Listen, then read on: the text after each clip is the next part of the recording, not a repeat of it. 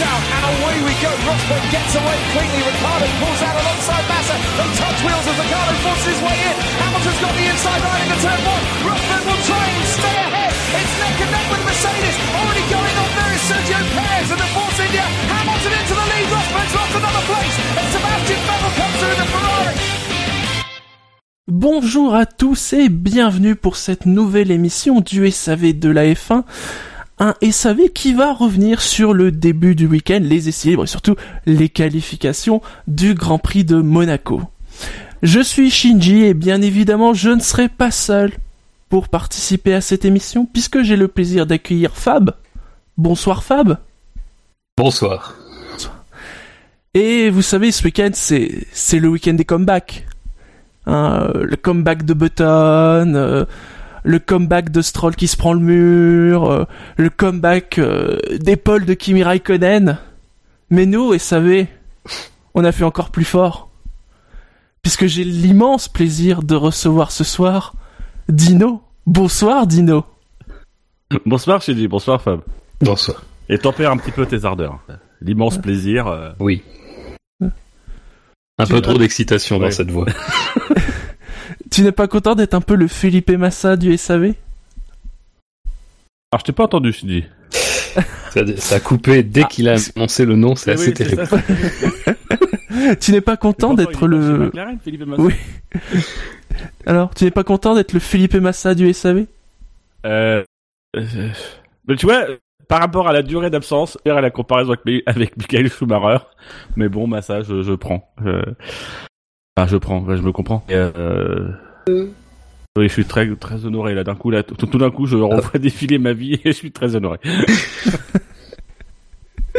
en tout cas, merci à vous d'avoir accédé mon, mon dossier de candidature, euh, voilà, et de Oui. d'avoir permis ce, ce retour. De toute façon, c'est très bien que si tu reviens, c'est parce que tu sais que Ferrari va être champion du monde cette année. Oui. Clairement. Non, non, non, sincèrement, mon, mon retour est, est motivé par autre chose. L'amour, déjà. Et puis, euh, non, je, je vous ai contacté après avoir vu euh, Alonso à l'Indy 500 et voilà, c'est, c'est, euh, c'est pouvoir parler de, de trucs comme ça, c'est, ça me manquait un petit peu de pouvoir m'enthousiasmer sur des, des aventures comme ça. Et je trouve que c'est ce qui est intéressant cette saison. C'est notamment l'histoire d'Alonso et, et le, et, Igran, le retour de Button à Monaco, je trouve que c'est des chouettes histoires, donc autant en parler.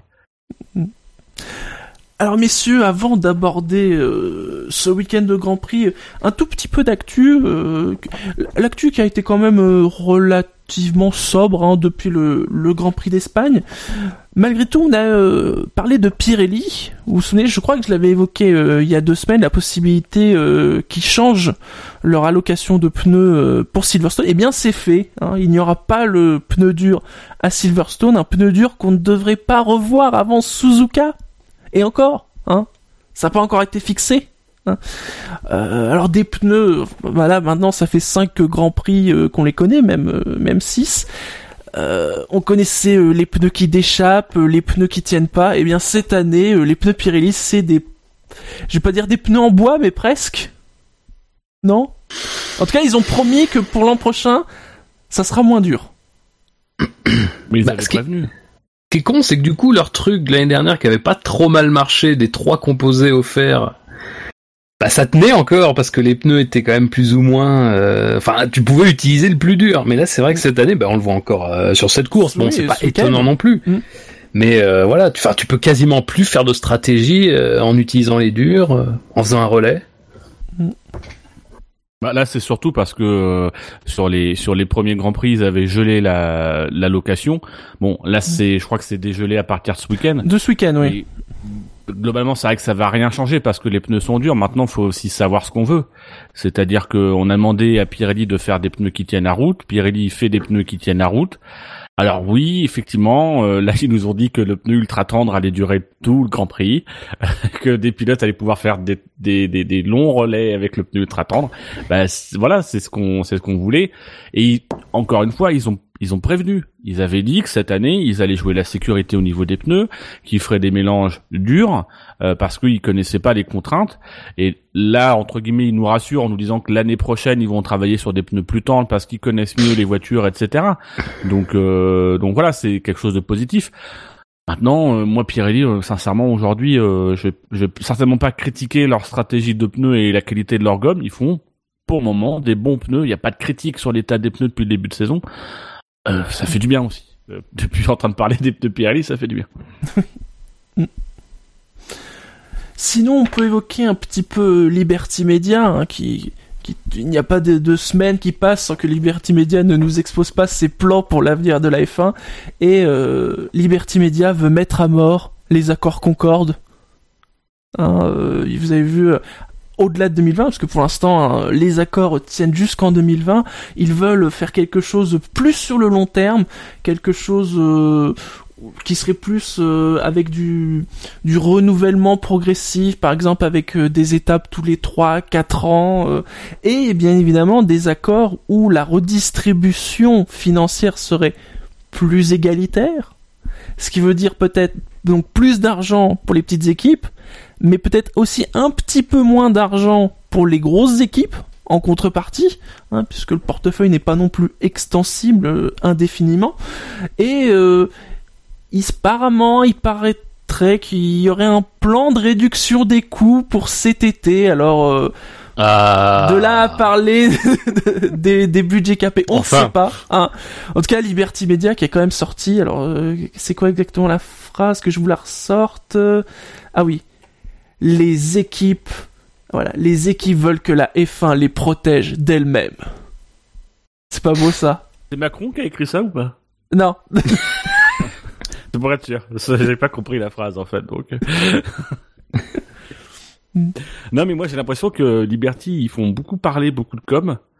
Moi c'est typiquement le genre de dossier. En fait je m'en fous qu'ils m'en parlent Euh, parce que entre guillemets moi en tant que fan ça me concerne pas. Euh, moi je préfère qu'ils euh, qu'ils euh, qu'ils agissent et qu'après ils nous disent voilà on a discuté avec les équipes on s'est mis d'accord sur tel ou tel point la F1 va fonctionner de telle ou telle manière et basta là aujourd'hui ils sont en train de ils sont en train de nous dire oui on va faire voilà notre plan voilà notre programme comme s'ils ils devaient être élus pour quelque chose ou ou qu'ils devaient Mhm. avoir notre assentiment mais ils ont acheté c'est les propriétaires entre guillemets ils font ce qu'ils veulent donc euh, moi pour moi je trouve que Liberty c'est beaucoup de com c'est de la bonne com ça marche Oui, bien ça oui. euh, Mm. à, à en lire le, le sondage qui a été fait par Motorsport, euh, visiblement, les gens sont plutôt contents de la Formule 1. Voilà, mais pour le moment, c'est que de la com. Euh, concrètement, qu'est-ce que qu'est-ce qu'apporte, qu'est-ce que va apporter Liberty aujourd'hui? Bah, Pour le moment, on peut pas le mesurer parce que la F1 qu'on a aujourd'hui, c'est comme quand on parle des, quand un- on a un ingénieur qui arrive, on dit toujours, euh, c'est pas lui, il est arrivé en fin d'année dernière, c'est pas sa voiture cette année, sa voiture, faudra attendre 2018. Et ben là, la Formule 1 de Liberty, faudra attendre 2018, voire parce qu'on est sur le temps Bah, long. 2020 voire a priori. hein. 2019. Parce que euh, pour le moment, c'est encore la Formule 1 de Bernie Ecclestone. Oui. Oui, puis en plus, enfin, cette histoire de revoir les accords Concorde, ça fait quand même partie des choses qui ont déjà été dites, mais quasiment euh, dès qu'on a su qu'ils étaient euh, propriétaires de la F1. Donc Mhm. euh, bon, à part nous redire ce qu'ils nous ont déjà dit, euh, surtout que entre temps, parce que ça c'est encore des déclarations d'intention.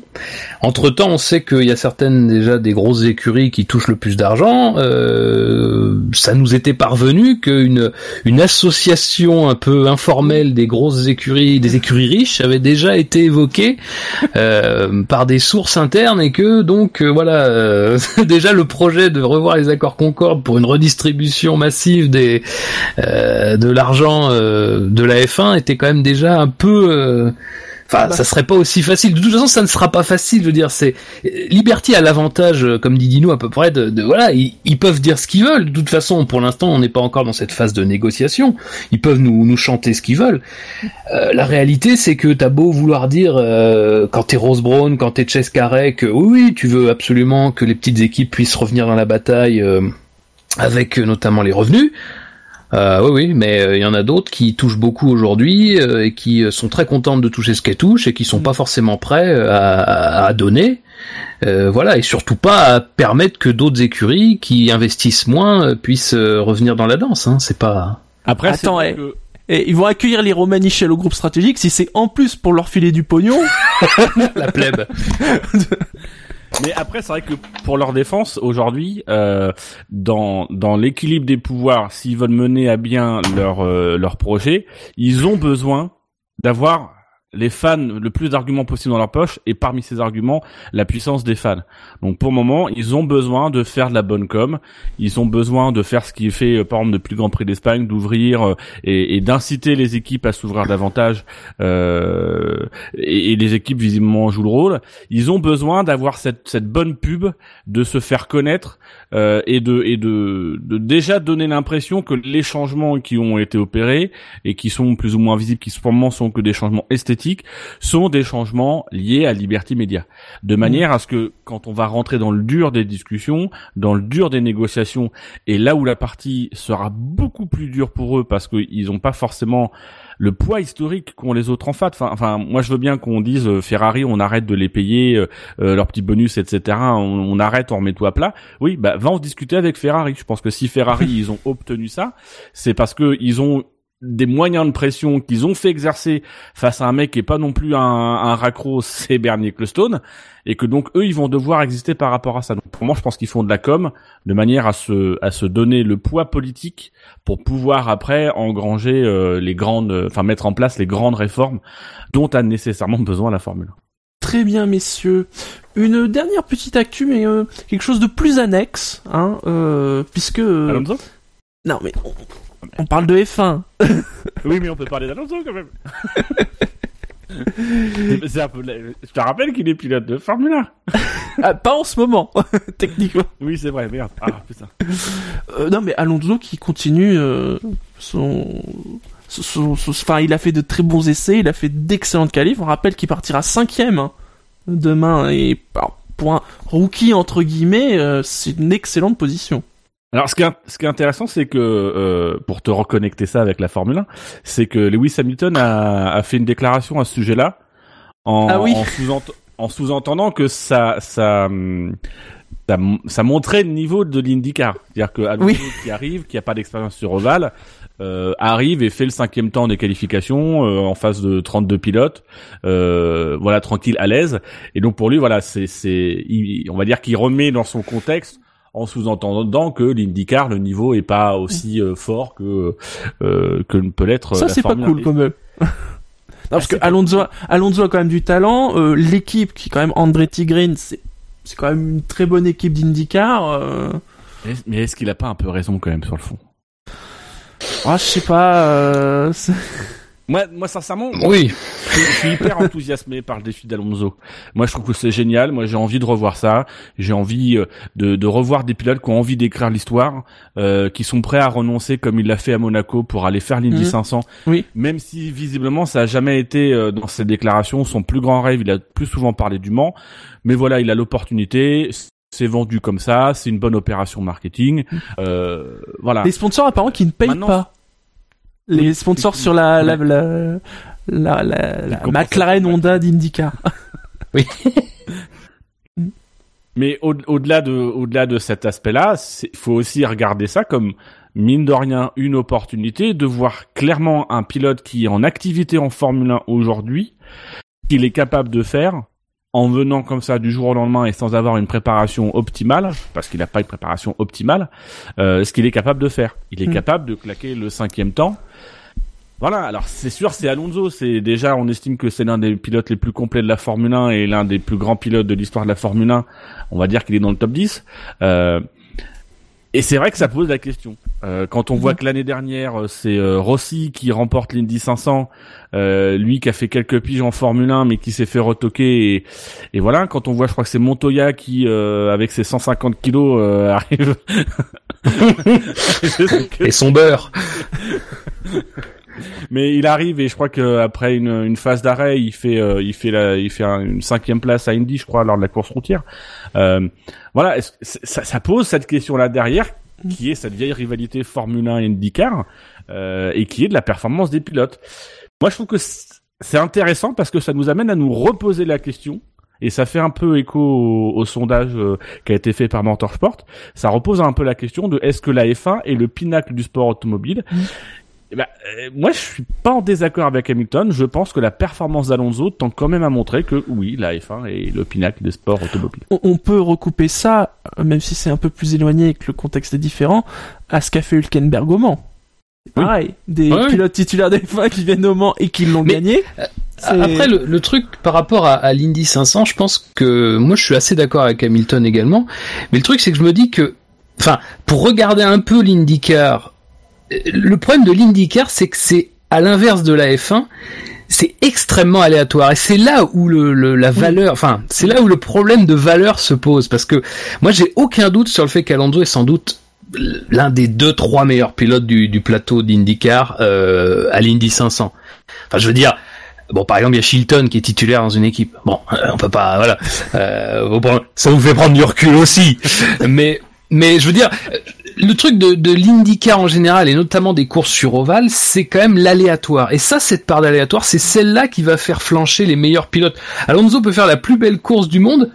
Un, un, un, comment, un accident mal placé, une safety car mal placée va le remettre au milieu du peloton et se trouver dans une situation où il va être dans un accrochage, par On exemple. l'a vu avec Bourdet. Bourdet qui On l'a vu avec Bourdet. euh, C'est clair. et malheureusement qui est victime d'un crash et sa saison est foutue plus quoi.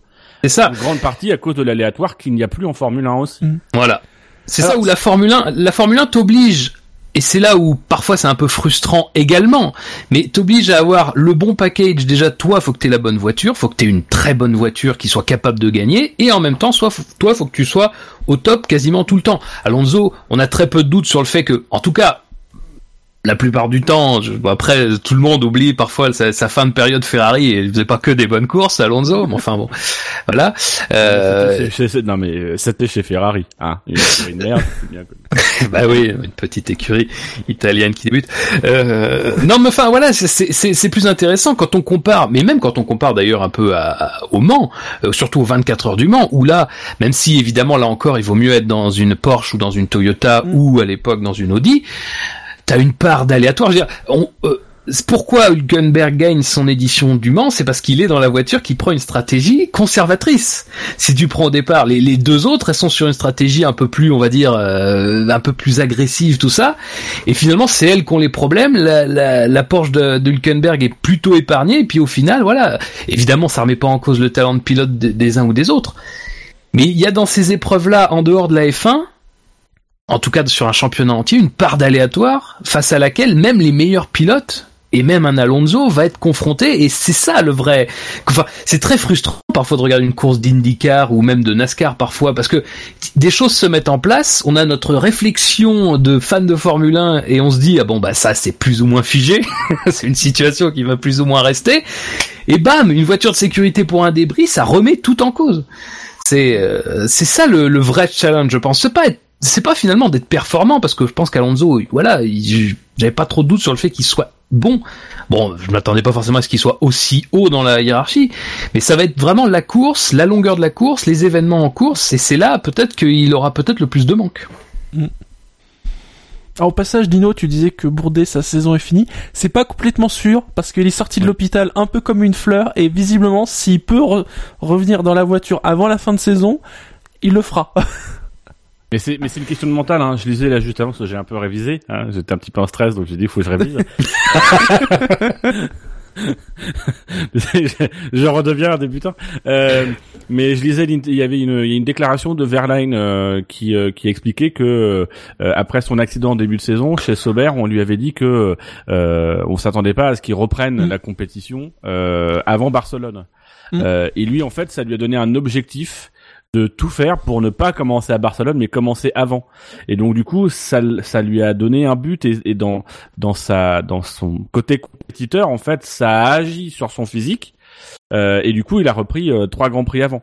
Euh, donc, ça serait pas étonnant que Bourdet, que Bourdet aussi ça fasse comme ça. On, on sait que les les sportifs en général et notamment en sport mécanique, on est souvent étonné parce qu'ils ont cette capacité à rebondir et à parce que ce sont des athlètes. Donc, euh, parce que ce sont des athlètes, mais aussi parce qu'il y a il y a un côté compétition aussi, je trouve, qui euh, qui c'est je pense que c'est surtout une compétition liée à la à l'enjeu quand même, parce que tu mets ta vie en jeu, surtout en IndyCar.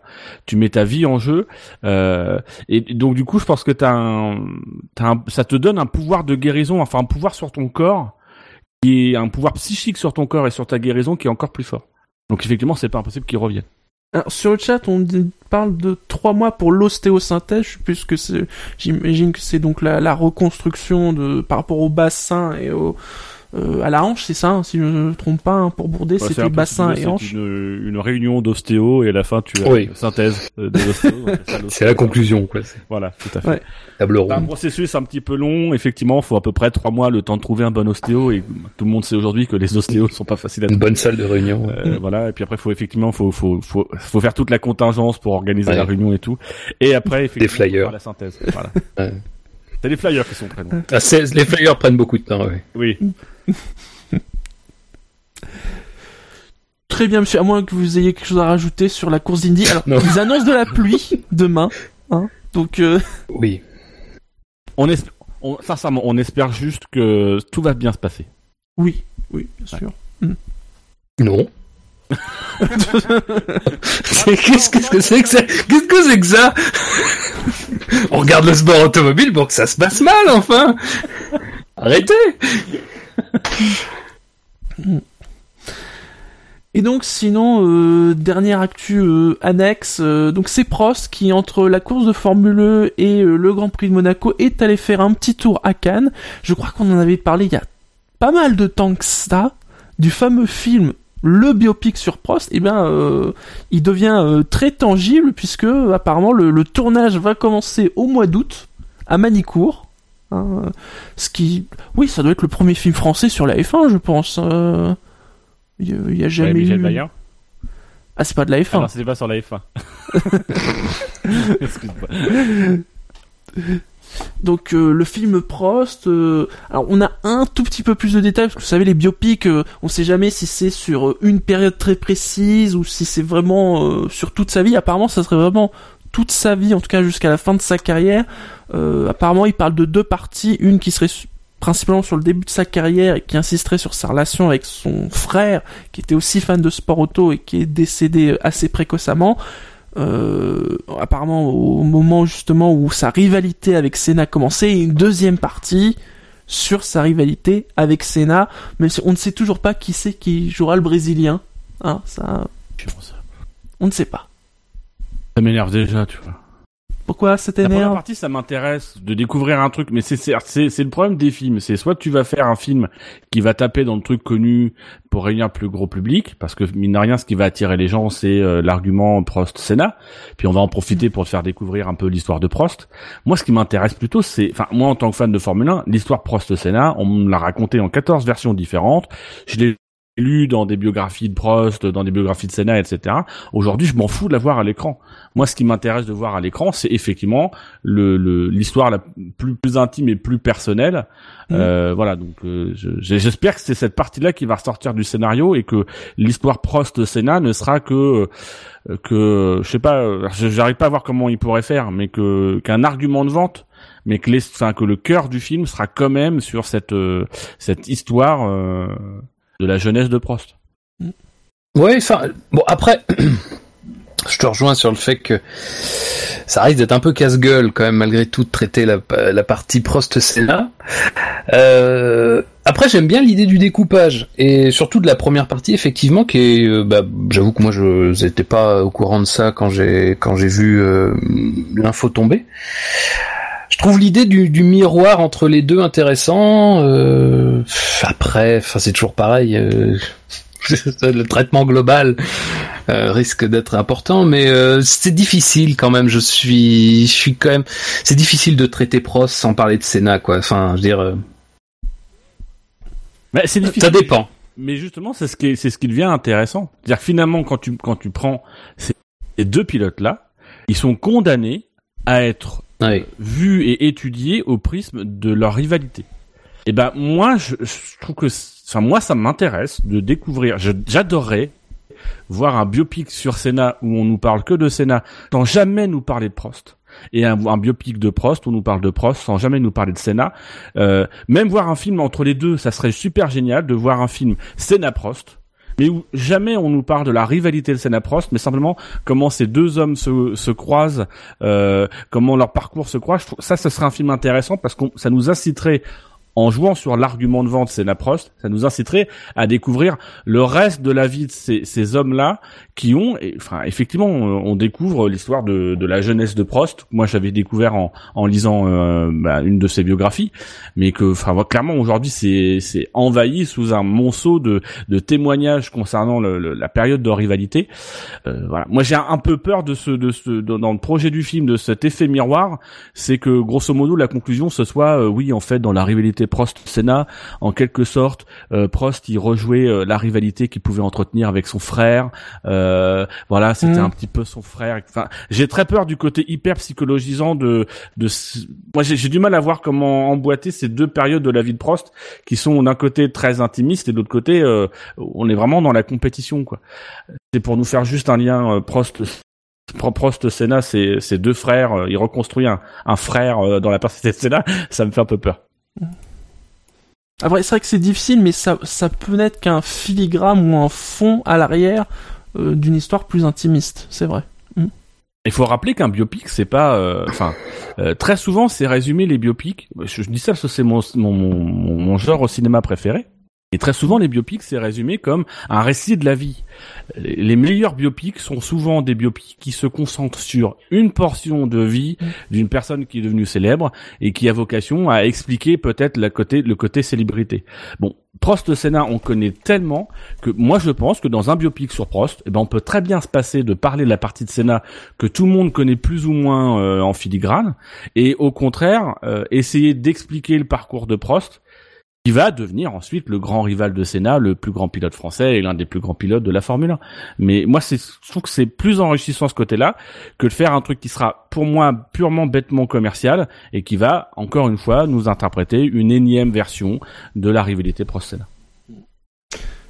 Très bien. Alors sans doute rendez-vous en 2018, hein, je pense, pour la, la sortie de ce film. Il n'y a pas encore de date. Oui, mai hein. 2018 apparemment. Ah déjà, d'accord. Mai 2018. Mai 2018 Il commence, il commence tout juste à tourner. Il commence à tourner Oui. en août. C'est-à-dire pas beaucoup de post-prod finalement. Bah, le budget est très intimiste hein, aussi, donc. À 17 millions, ça dépend pour un film français. Un peu euh, peur. c'est- un budget français. en Renault Fuego. Ils vont tourner toutes les scènes circuit à Manicourt, ça va vite se voir, merde. Ah, Suzuka à Manicourt, ça va être beau ça. Allez, Enfin, Monaco à Manicourt oui. Allez messieurs, nous allons passer à ce week-end de course. Je vais commencer par euh, Enfin. un petit... Oui c'était temps. C'est vrai qu'on a pris du temps, alors je sais pas ce qui s'est passé. On est parti du côté de l'Indiana. Le contexte de la course, hein, je vous rappelle que ces informations et bien d'autres encore, vous pouvez les trouver dans la preview. Les pilotes parcourront 78 tours du circuit de Monaco pour une distance totale. Vous vous rappelez combien c'est à Monaco? Euh, 260 Exactement, 260,286 km. Hein, puisque Putain, bien. Allez, Le tour. reste, les gars. Ah, putain, beau. Le tour fait euh, 3 km 337. Le commissaire pilote de la FIA cette semaine, c'est Derek Warwick, hein, un grand Oui. habitué. C'est pas tout le temps lui. Euh, ah, ça dépend, c'est lui ou Christensen. Souvent. C'est qui Christensen? Non, je déconne. hein. Je déconne. C'est une blague. Les zones DRS, il y en a une.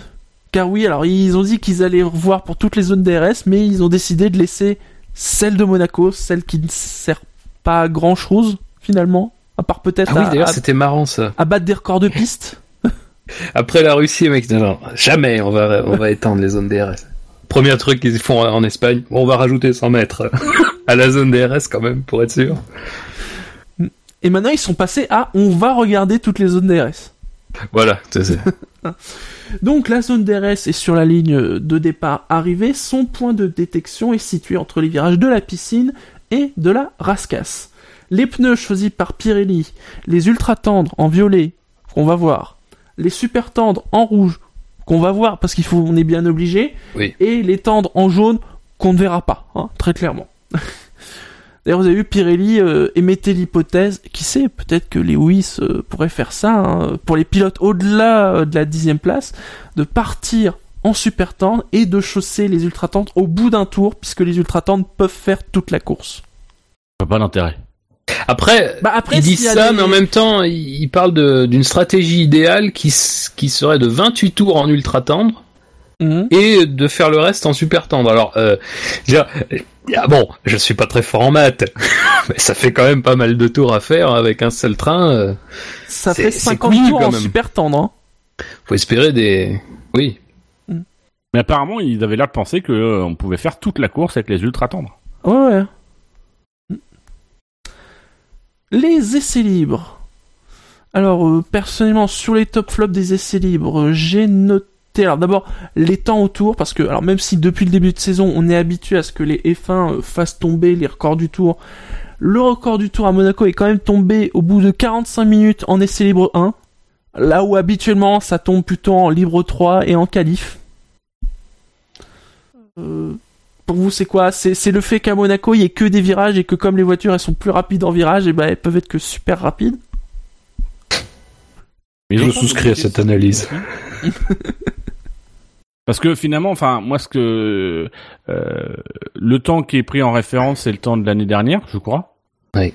Mais comme Monaco, il est, il y a, il y a plus ou moins des chicanes qui sont retouchées tous les 5 ou 6 ans, en fait. Bah, le revêtement était refait. je ouais. euh, donc, Le record absolu daté de 2011. La saison. et il était de combien? Euh, il était. Alors là, je ne l'ai plus sous la main. Euh, puis en plus, évidemment. Bon, après, c'est pas forcément euh, hyper. euh, mais euh, moi, je, je pense que à Monaco. Euh, C'est pas étonnant Déjà, qu'il je soit pense que- battu. Hein. Ce qui est étonnant, c'est que ce soit battu aussi vite avec des sur une piste verte, avec des voitures euh, juste en début de week-end, dès le début de week-end. C'est ça qui est étonnant, quoi. Une 13 556. Après, le, le co- comme. euh, ouais, je sais pas. Je sais pas, je me tais, je ne sais pas. Euh, J'ai essayé de comprendre, et, mais, mais non. mais par contre, c'est très prometteur à l'avenir. Parce que là, clairement, on n'est pas loin de la barre des 1.11. Ah bah on a des- même on pu passé En penser, dessous des 1.12. on aurait pu penser que elles attendraient peut-être ouais euh, juste en dessous des 1.12. En fin, de, en fin de génération, on peut penser qu'on fera le tour de Monaco en 1.10 si c'est pas un petit peu en dessous. Bah déjà, je pense que bah justement, si les pneus sont moins durs euh, et donc peut-être gagnent encore un peu en performance, je pense que déjà la, la 1.12 l'an prochain, euh, ça peut le faire. hein. Sinon, j'ai mis en top des essais Toro Rosso, qui a fait des, un bon début de week-end. Euh, eux qui pourtant disent qu'ils sont déçus de leur châssis, bah ils marchent plutôt bien. Alors c'est Ah, c'est pas. Alors, c'est, c'est- moi, c'est pas comme ça que je l'ai interprété. Enfin, ils ont dit qu'ils étaient déçus parce que le, le châssis était moins bon que celui de l'an dernier. Moi, ce que j'ai lu euh, sur Motorsport, hein, parce que moi, c'est ma seule source d'information maintenant, euh, c'est que en fait, le, le- le- leur analyse, c'est de dire que leur châssis il est beaucoup moins moins mature que l'an dernier, il est moins bon que l'an dernier, tout simplement parce que euh, bah, ils sont partis quasiment d'une, enfin, ils sont partis d'une nouvelle réglementation et que donc forcément cette année, tout le monde est plus ou moins en retrait par rapport au niveau. Euh, Enfin, ils ont foncé une porte ouverte en fait. Mm. Euh, Oui, parce qu'on a vu que Force India aussi, ils étaient un peu déçus sur le niveau de la, de la voiture. Ouais. Mm. Je, je pense qu'ils ils sont, sont pas vraiment déçus sur la voiture, mais c'est juste que par rapport au, canon depuis quelques années de performance des voitures, et c'est vrai que les Toro Rosso, elles avaient l'habitude d'être très performantes en début de saison, euh, et notamment l'année dernière où elles ont elles ont démarré très fort avant de s'essouffler un petit peu, euh, ce qui était normal avec le moteur.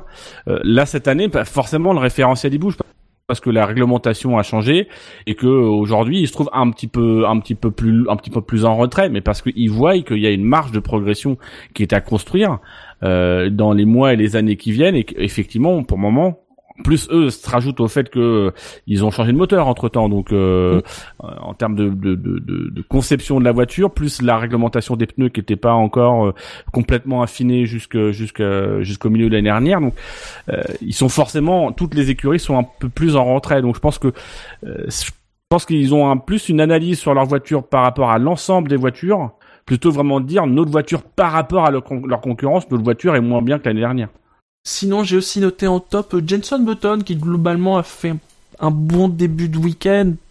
Parce que bon, Monaco, c'est quand même le pire endroit pour commencer à rouler euh, sur ces voitures. Euh, assez proche. est-ce que euh, c'est vrai ça? Bah, c'est surtout le fait que c'est des nouvelles monoplaces, qu'il a pas roulé avec la voiture depuis le début de saison, qu'il a fait que du simulateur. Ouais, après. Mais évidemment, le circuit il le connaît, euh, et sans doute son expérience fait que c'est pour ça que lui ne s'est pas planté, parce que comme souvent, c'est souvent les, les petits genoux qui se prennent leur ail en premier euh, à Monaco. Parce que quand, même les les pilotes quand ils viennent à Monaco, les premiers tours, ils sont un peu euh, en phase d'observation et au fur et à mesure, ils gagnent en confiance et, et ils vont ils vont se rapprocher du rail, etc. Donc est-ce que c'est finalement pas plus facile? Parce que justement, t'as la menace du mur, t'as la menace de, de payer cher la moindre erreur. Est-ce que c'est pas plus finalement plus facile de commencer à Monaco que sur un autre circuit où parce que t'as plus de place, tu serais tenté de te dire allez, je vais attaquer à tel ou tel euh, tel ou tel secteur? Euh, et en plus avec un mec comme Button qui a l'expérience, je suis pas convaincu que ce soit le pire endroit pour euh, pour commencer. Je pense que aurait été terrible pour lui, c'est un, un circuit comme Bakou par exemple, parce que là il a Mm. qu'une année d'expérience sur Bakou et que euh, oui là c'est un circuit urbain où tu vas très vite où euh, où il va se prendre en il se serait pris en pleine gueule la, la, la puissance et la vitesse de ses voitures, la problématique des freinages aussi, aussi aurait été beaucoup plus importante. Là Monaco, je pense que c'est quand même un circuit pour commencer, c'est pas le pire. Mm. Même si tu fais une boulette, c'est dans le mur. Oui. Donc c'est le pire en termes de conséquences, on est bien d'accord. Bah, c'est vrai qu'après les effectivement les voitures cette année aussi on a enfin globalement on a remarqué c'est pas c'est pas vrai pour toutes mais que elles, elles ont quand même une belle stabilité euh... Après, ce qui est plus intéressant, c'est justement cette euh, mise en route, en fait. C'est plutôt ça, euh, globalement, où Button n'a pas, enfin, n'a pas semblé, voilà. C'était comme s'il était là, en fait, depuis le début, quoi. Effectivement, lui aussi dit que, voilà, justement, il avait une petite, euh, une petite retenue, et notamment, ça s'est vu en qualification, euh, nous dit-il. Euh, mais, mais voilà, c'est vrai qu'il s'est mis en route assez rapidement. Les temps sont pas dégueulasses par rapport à. Ouais, ça- J'aurais tendance aussi à dire que ça prouve quand même que la McLaren est quand même une voiture intéressante dans ces conditions-là. Donc euh, aussi parce que ça permet quand même un peu de gommer une, éventuelle prudence euh, extrême. Euh, elle a plutôt été intéressante euh, tout au long du week-end et ça s'est confirmé quand même en qualification où Button disait qu'il était déçu et où Van Dorn n'a même pas pu rouler mais ils se sont qualifiés sans trop trop de problèmes en Q3. Donc il y a un peu tout ça mélangé quoi. Mais je, rejoins Dino, ouais, à la limite c'est peut-être même c'est encore mieux quoi. Ouais, puis en plus, il est. Alors, je pense qu'il est vraiment. quand on lit ses déclarations, il est vraiment dans une ambiance qui est de se dire, je profite quoi. Euh, Ouais. Il a expliqué que quand il est monté dans la voiture, la F1 ne lui manquait pas. Euh, il est monté. Le premier truc qu'il a fait, c'est arriver au virage du casino, c'est rigoler dans la bagnole parce qu'il s'amusait. Et je pense qu'il est dans un contexte où il s'amuse. Euh, La voiture est pas mal à Monaco. Il est pas en train de subir. Euh, il se fait plaisir. C'est un one shot pour lui. Euh, donc voilà, je pense que c'est c'est un contexte où je pense que pour lui avec l'expérience et c'est ce que c'est ce que disait sans sans forcément être désintéressé non plus mais c'est ce que disait Van Dorn il a 17 ans d'expérience il est euh, il a été dans le simulateur euh, et en plus se joue à ça c'est que lui il a pas la pression derrière euh, c'est pas un pilote qui vient et qui doit gagner un baquet. Lui, il il va faire son 306e Grand Prix. Euh, ce sera certainement le dernier, euh, même s'il aimerait visiblement euh, aussi pouvoir faire des piges sur le Grand Prix national. Mais euh, euh, voilà, donc euh, c'est, on, on- on va dire que c'est quand même quelque chose de, de plutôt confortable pour un pilote de cette stature-là. Et il Euh, n'est pas tombé dans le port. Oui, C'est vrai. c'est vrai. Parce qu'il a, parce qu'il a raconté que dans le simulateur, il Ah était oui. tombé deux fois dans le port. Ah merde. Et McLaren s'entraîne sur des circuits de 1950, ça explique aussi certains retards. Euh, sinon, dans les flops des essais j'ai noté Mercedes. Alors Mercedes, qui était dans le rythme en libre 1, et puis après en libre 2. Alors je vais pas dire qu'ils étaient nulle part non plus. Ils, ils étaient entre. Ah, un peu quand même. Ah mais je veux dire, ils étaient pas euh, 18e et 20e, tu vois, c'est... Euh... Non, mais d'accord, mais enfin, ils étaient Oui, euh, 8 et par- 10. Oui, voilà. Pour des Mercedes, puis t'es dit, Euh, c'est bon, quand tu vois les écarts, alors évidemment sur un tracé comme Monaco, ça se gomme un peu. Mais Enfin, un peu. c'est pas non plus. Euh, non, mais enfin, alors après de ce qu'ils ont dit, c'est qu'apparemment ils se sont perdus dans les réglages. Ouais, ils ont dit on a fait les mauvais réglages, on était obligé de tenir avec ces réglages là sur toute le- la séance. Mais après on peut pas dire non plus qu'après c'était mieux finalement. Bah, il y en a un pour qui ça a effectivement pas été mieux. euh, et c'est pas la première fois qu'ils traînent tout le long du week-end à peu près les mêmes problèmes. Ça m'a, alors ça, m'a fait exactement penser à Baku l'année dernière. C'est-à-dire que la première séance avait été bonne, Hmm. Comme d'habitude. Et alors derrière, ça n'avait jamais été comme il faut. Euh, et Hamilton, c'est un peu ça ce week-end. Hein. Euh, Sincèrement, ça. Euh, et alors, je, je vais dire un truc que j'ai déjà dit en fin d'année dernière, mais ça, ça, ça se fait beaucoup ce genre de contre-performance. Alors, on verra demain, mais enfin, c'est déjà mal barré. Mais sur des circuits urbains ou semi-urbains pour Hamilton depuis euh, depuis l'année dernière. Et euh, je trouve que ça se confirme un peu. Il a un peu de mal à reprendre le dessus. Alors après, Déjà en Russie, hein. En Russie, oui, c'est oui. pas euh, Ouais. terrible. Euh, et, et la Mercedes a un peu les mêmes euh, les mêmes problèmes. Enfin, quand on la voit, même si le Tour de qualif de Bottas était très joli à regarder, mais tout du long, on a quand même senti des mecs, contrairement à Ferrari notamment où la voiture avait l'air bien posée, un petit peu sur des rails. euh, La Mercedes avait tout le temps l'air d'être en, en survirage, de perdre l'arrière. Euh, ils avaient vraiment l'air de se battre avec, un petit peu comme euh, c'était le cas en, en, en Russie. Et je pense que clairement, je crois que c'est Bottas qui l'a dit qu'ils auraient préféré avoir des pneus plus tendres, ce qui n'est techniquement pas possible. Mais euh, parce que je pense que tout simplement ils ont ils ont énormément galéré à faire monter ces pneus qui sont trop durs pour eux. Ils ont pas réussi à trouver l'adhérence. Et notamment, je pense que Lewis sur le sur le coup, est-ce que c'est son pilotage ou est-ce que c'est sa manière de travailler? Euh, Quand il a pas l'adhérence, ça devient ça devient difficile quoi. J'ai noté aussi en flop sur ces essais Renault, Renault qui a passé un mauvais jeudi parce que Hülkenberg et Palmer ont eu des soucis qui leur ont fait rater chacun euh, une bonne séance sur le circuit où il faut rouler. Et d'ailleurs ça s'est plutôt confirmé hein, parce que même jusqu'au qualif euh, les Renault, euh, on peut pas vraiment dire qu'on les ait vus. Alors que c'est dommage, là encore c'est pareil, c'est un peu comme McLaren, c'est le genre de c'est le genre de piste où quand t'as une voiture qui est un peu moins bien, voilà, tu peux en profiter. Visiblement, euh, bon, pour Renault, euh, bah, c'est bien, il y a l'anniversaire des 40 ans. Ah oui. ouais. Enfin, après, je serais moins, par exemple, euh, si j'avais à choisir, si j'avais à mettre des regrets, ce serait pas, ça serait pas sur Renault, parce qu'à limite, Renault, ils ont quand même une voiture qui, globalement, quand même intéressante. Alors après, quelle est la part d'Hülkenberg dans les performances de, sa Renault? Pense pas qu'elle soit supérieure à d'autres, mais euh, je pense que la Renault est quand même globalement une bonne voiture, et que effectivement, ce qu'a manqué ici, c'est ce roulage qui est, comme tu le dis, ça coûte quand même deux heures, enfin, ça coûte euh, du roulage à, à deux voitures, à une voiture euh, sur les deux premières séances. oui. Ah, C'est quand même du roulage crucial, surtout que voilà, euh, le, le travail se partage aujourd'hui. Est-ce que c'est ça qui leur manque ou est-ce que la Renault est moins bonne à Monaco? Quel est son empattement Oui, vite. C'est la grande question.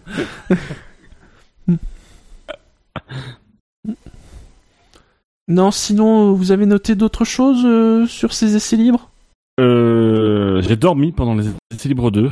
Euh, Ah. mais j'avais pas beaucoup, je m'étais levé très tôt. Est-ce que tu as euh, noté quelque chose pendant que tu dormais? Non, euh, je n'ai pas encore ça Eh. pour voir. euh, Alors, sur Non, le, euh, Oui, vas-y.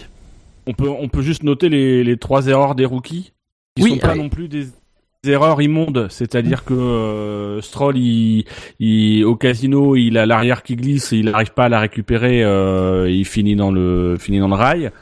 Euh, on va encore tomber sur Stroll. Mais sincèrement, pour un rookie, et puis, enfin, moi, j'ai été C'est c'est un attention, c'est un des c'est un des virages les plus chauds de Monaco. Oui, oui, puis, puis moi, j'ai été marqué Ah. par un truc. Est-ce que vous avez regardé les courses de Formule 2 Euh, non, j'ai pas fait gaffe. Non. Vaguement. Alors moi, il a fallu que je regarde les courses de Formule 2 pour prendre conscience de la largeur des F1 cette année. Et alors, Mm. si vous avez l'opportunité, je vous inviterai à regarder des images de, de- de- des séances de F1. Juste derrière, regardez des images des courses de GP2. La largeur des F1, c'est très compliqué. Enfin, moi, je suis là, pour le coup, je suis vraiment admiratif des pilotes. Et les trois erreurs, les, les, les- les trois rookies qui se plantent, euh, vu, le vu la largeur des F1 et vu, euh, enfin, les deux autres erreurs, c'est des c'est des c'est des pilotes qui euh, pas pas à la piscine mais euh, à l'autre chicane de derrière où il y a le gros boudin jaune tapent un peu le mur euh, pètent la suspension ou une biellette et finissent dans le rail euh, bon bah c'est Bah, des- la piscine justement. euh, c'est pas celui d'avant la piscine? Non, l'entrée c'est Louis Chiron et la sortie c'est la piscine. d'accord Et la chicane euh, après le tunnel c'est la nouvelle chicane. ok Donc, euh, donc, bah, à la piscine, c'est des erreurs qu'on a déjà vues par Oui. le passé. Et puis avec ces voitures-là, Ouais. réussir à positionner correctement la voiture avec euh, vu les bateaux que c'est, euh, voilà, c'est pas- c'est pas des erreurs immondes. Et alors, notamment Stroll, je, je va lui tomber dessus, mais notamment Stroll, c'est pas une énorme erreur. Massenet, euh, Massenet, c'est. Et souvenez-vous d'Alonso qui euh, explose la moitié de sa Ferrari à Massenet. Hein. Bah, Ah, regarde Hamilton et ça se joue à rien. hein. Oui, oui, oui, en plus, Hamilton, oui. pareil. Pareil qualif. Euh, juste. Enfin, euh, c'est pareil. Enfin, c'est vrai que Ocon et euh, Van Dorn euh, se, se plantent à la, à la, à la piscine. Euh, c'est pas les seuls à avoir touché le rail à cet endroit-là. Mm. Et on a vu que parfois, il en faut quand même pas beaucoup. ils Des fois, ça doit être juste un coup de chance que, les, que le, que frotté, hein. tienne, quoi. Enfin, Ouais. c'est, c'est, dingue, quoi. Euh, sur le chat, il y a euh, la cave de minutes qui dit euh, J'ai l'impression qu'Ocon a du mal à le dire, qu'il a fait une erreur, pas vous, j'ai pas vu ses déclarations. Euh, Ocon, euh, Mais moi, depuis le début de saison, c'est le problème que j'ai avec Ocon, en fait. C'est, je trouve qu'il est, euh, il est trop dans l'autocritique. Et je pense que ça, ça nuit un peu. Je, je sais, j'ai eu cette discussion avec Bilo sur Twitter que je je suis pas forcément tendre envers Ocon sur ses débuts euh, parce que c'est pas flamboyant. Euh, maintenant, c'est en même temps, c'est pas un pilote. Je pense, c'est, c'est pas l'air d'être le style de pilote qui est flamboyant dans son style, etc. Euh, c'est par contre, il est impressionnant par sa régularité, par mine de rien l'écart et, sa performance par rapport à Perez. La comparaison, il soutient facilement la comparaison. Mais je trouve que moi, je pense que ce qui a joué sur une partie de ma déception, c'est qu'au contraire, il est, il est, il est très souvent critique envers lui-même et trop exigeant dans ses déclarations, ce qui nous amène nous-mêmes à être exigeants. Euh, Là, sur ses déclarations, je pense qu'il a, il a reconnu que voilà, il a fait une, il a fait une, il, a- il était sorti. Il va pas se fouetter non plus. Enfin, faut qu'il faut, faut surtout qu'il faut surtout pas qu'il se fouette. Il est, il est sorti. Ça a un impact. Je pense qu'il a reconnu que euh, que son accident avait un impact sur sa qualification. Euh, donc voilà. Après, il, re- reconnaître son erreur. S'il faut qu'il sorte devant les médias pour dire c'est de ma faute, je suis désolé, etc. C'est pas aux médias qui doit le dire, c'est à son équipe.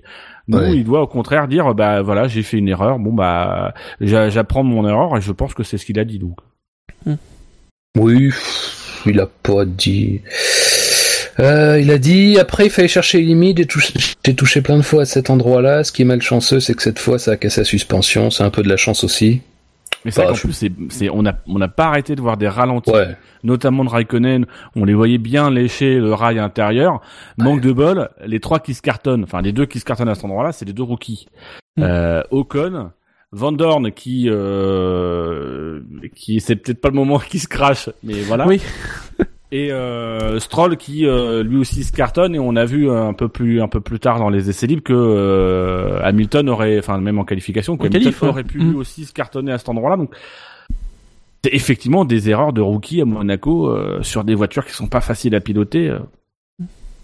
Faut- sincèrement, faut clairement, faut clairement arrêter de vouloir que les pilotes se, se flagellent euh, dès qu'ils font une erreur et qui se limite se mettent à genoux en disant ah j'ai fait une erreur, je suis, je suis contrit, j'en peux plus là, je, je sais pas si je vais réussir à dormir. Voilà, ils admettent qu'ils font une erreur et puis voilà, ils ont. J'aime bien la mentalité de Ocon qui est de dire bah voilà, j'ai cherché la limite, je l'ai trouvé. Même Stroll qui voilà, Oui. j'ai cherché la limite, euh, bah je l'ai trouvé et bah maintenant je saurais plus quoi faire. Ce qui retrouve un écho avec Verstappen qui a aussi déclaré bah euh, après les essais libres, euh, je, bah je suis pas sorti parce que bah j'ai eu le souvenir des deux des deux précédents grands prix où euh, j'ai eu des accidents et donc là j'ai euh, essayé de, de travailler pour euh, pour ne pas ne pas me mettre au tas et pour pouvoir avoir un week-end tranquille, ce qui fait qu'il a été régulièrement troisième euh, lors des essais libres et en, en qualif il est bien placé. Bah tout simplement parce qu'il a retenu les leçons de ses erreurs. Oui, puis euh, souvent tu gagnes à être. euh, Enfin, c'est quand même un bon signe. Je parle dans le cas de Stroll par exemple, qui est quand même sous le feu des critiques depuis le début de la saison. D'ailleurs, parfois injustement, et puis de toute façon dans son contexte à lui. J'ai envie de dire que quand même la plupart des gens lui tombent dessus assez facilement. C'est quand même bien, je trouve, dans son état d'esprit, qu'il aille encore chercher cette limite. Ça prouve que ce, ga- que ce gamin, euh, mine de rien, et ben il a voilà, il a dans sa tête, il a dans l'esprit que lui il peut l'atteindre, il peut aller sur cette limite, il peut flirter avec. Alors il a peut-être pas la voiture, il a peut-être pas encore l'expérience tout ça, mais c'est quand même enfin, je préfère ça par exemple. Alors je remonte à 2012 et le contexte n'était pas tout à fait le même même si d'une certaine manière on retrouve un petit peu des éléments, c'est que quand Grosjean avait eu euh, l'accident de Spa, derrière il a eu sa course de suspension, il s'était fait pourrir par à peu près tout le monde dans le paddock sur sa sur sa conduite, tout ça. La fin de saison, il était plus dangereux en étant en retrait et en cherchant justement à éviter les, accrochages au départ notamment que quand euh, bah, justement il enfin sur la majorité de la saison 2012 il avait piloté normalement et qu'il n'avait pas créé plus d'incidents que ça. Et on, se souvient d'ailleurs début 2013 il avait été complètement miné par cette euh, cet état d'esprit totalement euh, dans la prudence de dans la peur là de faire la moindre erreur. Justement au contraire c'est plutôt sain d'avoir un mec qui se dit bah moi je m'en fous c'est voilà. Bon alors c'est sûr qu'il faut pas non plus il y a un moment donné faut se poser soi-même une propre limite parce que ça peut agacer un peu tout le monde, euh, notamment dans l'équipe. Euh, mais voilà, c'est quand même bien que Stroll tente ça. Après Stroll, pour lui, malheureusement pour l'instant, ne parle pas les résultats. Ça, c'est toujours un problème dans ce dans ce genre de configuration. Et, je lui souhaite que ça finisse par parler, qu'au moins on, on, détourne un peu les discussions de son euh, de ses accidents. Et ce qui est certain, c'est bon, à Monaco avec ces voitures là euh, qu'on a voulu un peu plus euh, compliquées à conduire euh, voilà. Bon c'est pas non plus extrêmement inquiétant quoi mais c'est vrai que ce que tu dis sur Stroll, c'est intéressant parce que euh, ce, qui, ce qui est intéressant, c'est qu'on voit que malgré les critiques et au bout de six, six courses, enfin c'est le sixième Grand Prix, euh, Stroll n'a pas perdu euh, cette volonté d'aller chercher la limite. Moi, je pense que son gros problème depuis le début de la saison, c'est qu'il sait que tout le monde sait que euh, son papa a mis 80 millions euh, pour préparer, que tout le monde l'attend au tournant et qu'il s'est mis une pression parce qu'il veut faire ses preuves. Euh, et je pense qu'une grande partie de ses erreurs, c'est de vouloir faire trop. Lui-même, je pense, ne s'autorise pas ne s'est pas autorisé à faire des erreurs bah, finalement que malgré tout ça, malgré la pression qui se fait sentir, etc., qu'il continue malgré tout d'avoir ce raisonnement qui consiste à dire je cherche la limite, je voilà, si je fais une erreur, je fais une erreur. Bah, je trouve que c'est quand même faire des pas dans la bonne dans la bonne direction. Maintenant, il faut juste qu'il qu'il se qu'il se retire lui cette pression qui peut se mettre, et je pense qu'il est en train de se la retirer, notamment en grande partie grâce à l'équipe qui qui le couvre bien, euh, parce que moi je pense que c'est un c'est un chien qu'on a acheté dans un jeu de quilles euh, et qui s'est dit il faut que je sois à la hauteur donc il s'est mis une pression énorme et qui effectivement a cassé beaucoup de carbone.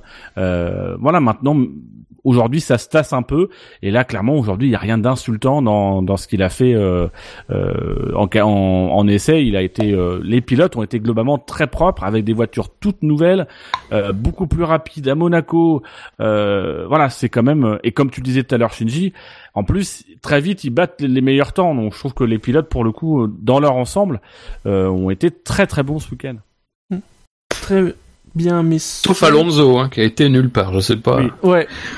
On le cherche encore, ce gars-là. très rapide en ligne droite. C'est dommage à Monaco. C'est con. Allez, nous allons passer à la partie la plus intéressante, bien évidemment, c'est les qualifications. Hein. Et donc, ont été éliminés de la Q1. Marcus Ericsson, qui a fini 20ème, est dans l'échappatoire. Il est précédé par son coéquipier Pascal Verlaine. Stroll est 18ème. Palmer est 17ème. Et Ocon est 16ème. voilà, on parlait des rookies. Et alors pour, pour le coup, on, on parlait d'erreurs excusables pour les, pour les rookies. Celle elle est un peu moins excusable quand même. Ouais, c'est à l'arrière là, euh, bah, au moment du euh, virage. Il, passe, euh, il passe la nouvelle chicane, il a négocié un peu trop près et c'est la roue arrière gauche qui tape. du coup, bah le pneu d'échappe et bon, on peut, on peut, dire que c'est manque de bol. Maintenant, j'essaye je, de me rappeler d'un précédent à cet endroit-là. voilà, c'est c'est très original. il y a aussi une partie de négociation du pilote qui là pour le coup, il a mal mal jaugé les choses et là pour le coup, c'est une erreur pardonnable globalement, les Sauber étaient quand même, euh, là pour le coup, vraiment, vraiment en retrait. Hein. Ah oui. Mais j'ai l'impression Là, tu peux pas dire c'est le moteur Ferrari. j'ai l'impression qu'elles le sont tout le week-end. On les a pas vus, hein, les Sauber. Hein. Ouais, ouais, non, mais c'est terrible. Enfin, euh, Et je pense qu'on les verra pas demain. Après, on est sur un circuit qui euh, qui récompense l'aéro et qui minimise le moteur. alors même si la, la, la, la Sauber a été plutôt bonne euh, à Barcelone. Mais est-ce que c'est vraiment le circuit qui leur sied le mieux? En plus, ils avaient tout un tas de nouveautés. Je crois qu'ils ont ramené leur nouveau fond plat, etc. Euh, voilà. Ils sont, ils sont plus ou moins à la place où ils devraient être. Euh, clairement, ils ont le moteur de l'année dernière. Euh, c'est l'écurie la plus pauvre du championnat. Enfin, clairement, qu'ils soient derniers à une seconde des autres, c'est plus ou moins leur place. Je veux pas être méchant, mais en plus, c'est vrai qu'ils sont pas une seconde. Bon, à 3 dixièmes de Stroll, Oui. c'est pas mal. C'est-à-dire une seconde des autres. Oui, c'est vrai. Devant eux, il y a Palmer et Stroll. Donc, ils- en fait, ils enlèvent ces lignes quand ils regardent les temps. Et effectivement, il a une seconde d'Ocon. Donc, Voilà, oui, non, non. Bon, Ocon euh, qui a pas vraiment pu disputer ses chances. Hein. D'ailleurs, il... enfin, lorsque la séance a commencé, ils étaient encore sur la voiture suite au suite au souci. Bon, 16e. Oui, d'ailleurs, c'est c'est pas mal. Euh, moi, par contre, je me demande quel était justement l'intérêt de balancer le pilote comme ça, quoi. Euh, à la limite, quitte à quitte à prendre des pénalités, moi, j'aurais changé tout ce qui était possible. Je partais du fond de grille ou je partais de la voie des stands. Euh, voilà, là, il va partir 16e au lieu de 20 de, de 20e. Je suis pas, j'ai quand même un petit peu peur que dans la précipitation, la voiture soit, il y a toujours ce risque que la voiture soit pas parfaitement remontée ou qu'il y ait un petit truc qui soit pas bien bien vérifié. Moi, j'aurais préféré qu'ils se donnent le temps de, bien tout vérifier et puis de, de laisser partir demain de, de la voie des stands, quoi. Sinon, Stroll et Palmer. Bah, on peut passer à la Q2, hein. On va pas parler de Palmer. Ne- ne- Voilà, on passe une bonne soirée. euh, pas grand chose à rajouter sur la Q1. Palmer, c'est quand même à 9, 9 dixièmes du Hülkenberg en Q1, quoi. Ouais. Et, euh, Et en plus, Palmer, il faut pas... Monaco quand même. Palmer, et Ouais. voilà, c'est- pas... C'est un circuit qui sur lequel il a plutôt été intéressant euh, auparavant, donc euh, bon.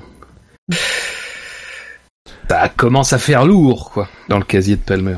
non, il paraît que ce serait peut-être son dernier, selon des rumeurs venues de sites euh, aux sources euh, non identifiées, euh, ça serait peut-être son dernier Grand Prix. Et Ah. Il serait peut-être enfin sur la sellette. Euh, Enfin voilà. Euh, Je croyais Ouais. que l'équipe faisait tout pour que ça aille mieux. Oui, bah c'est peut-être justement en lui retirant la voiture. Généralement, généralement, quand l'équipe te dit ça, c'est qu'il t'apprête à te s'apprête à te Et C'est pour sa santé qu'on s'inquiète. les rumeurs disent euh, par qui Il serait remplacé? Euh, non. Non? je pense que, je pense que les rumeurs, elle se préoccupe seulement de libérer le baquet. Chez Renault. Après tout, on n'en voit qu'une Renault en plus, c'est pas plus mal. Ça change pas grand chose. Après, oui, la grande question, c'est par qui? Oui. Il y a Oliver Roland qui est dans leur, euh, dans leur pool de pilotes. Hmm qui se bat pour le, enfin, se bat pour le titre en, en Formule 2.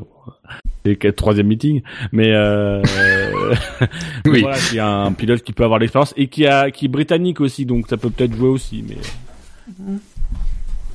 Après, Il y a je- pas Sirotkin aussi C'est bah, il y a Sirotkin et puis je crois que vous avez eu une, un- une discussion là-dessus lors du dernier euh, lors du dernier SAV d'après course. Euh, je sais que notamment Scani, il avait pour position de dire euh, ils vont pas changer. Euh, ils cherchent quelqu'un à, à long cours, notamment en évoquant la piste Gasly. Si L'idée, c'est Mhm. par exemple de mettre Gasly dans la Renault pour qu'ensuite il aille chez Toro Rosso l'année prochaine. Euh, ça coûte rien à Renault. Ils peuvent avoir un pilote qui normalement est plus performant que Palmer. En plus, un Français, donc ils peuvent miser dessus. Ça peut être une piste. Et ce qui Bourde. les bloque pas en plus pour aller chercher un Alonso l'année prochaine. Non mais ça apparemment c'est Bon. exclu. Hein. Ouais, Prost il a dit euh, non c'est pas la peine, on pourra pas lui offrir une voiture euh, ouais. à son niveau. Puis peut-être c'est qu'il a pas la envie. voiture, le problème, c'est pas le salaire.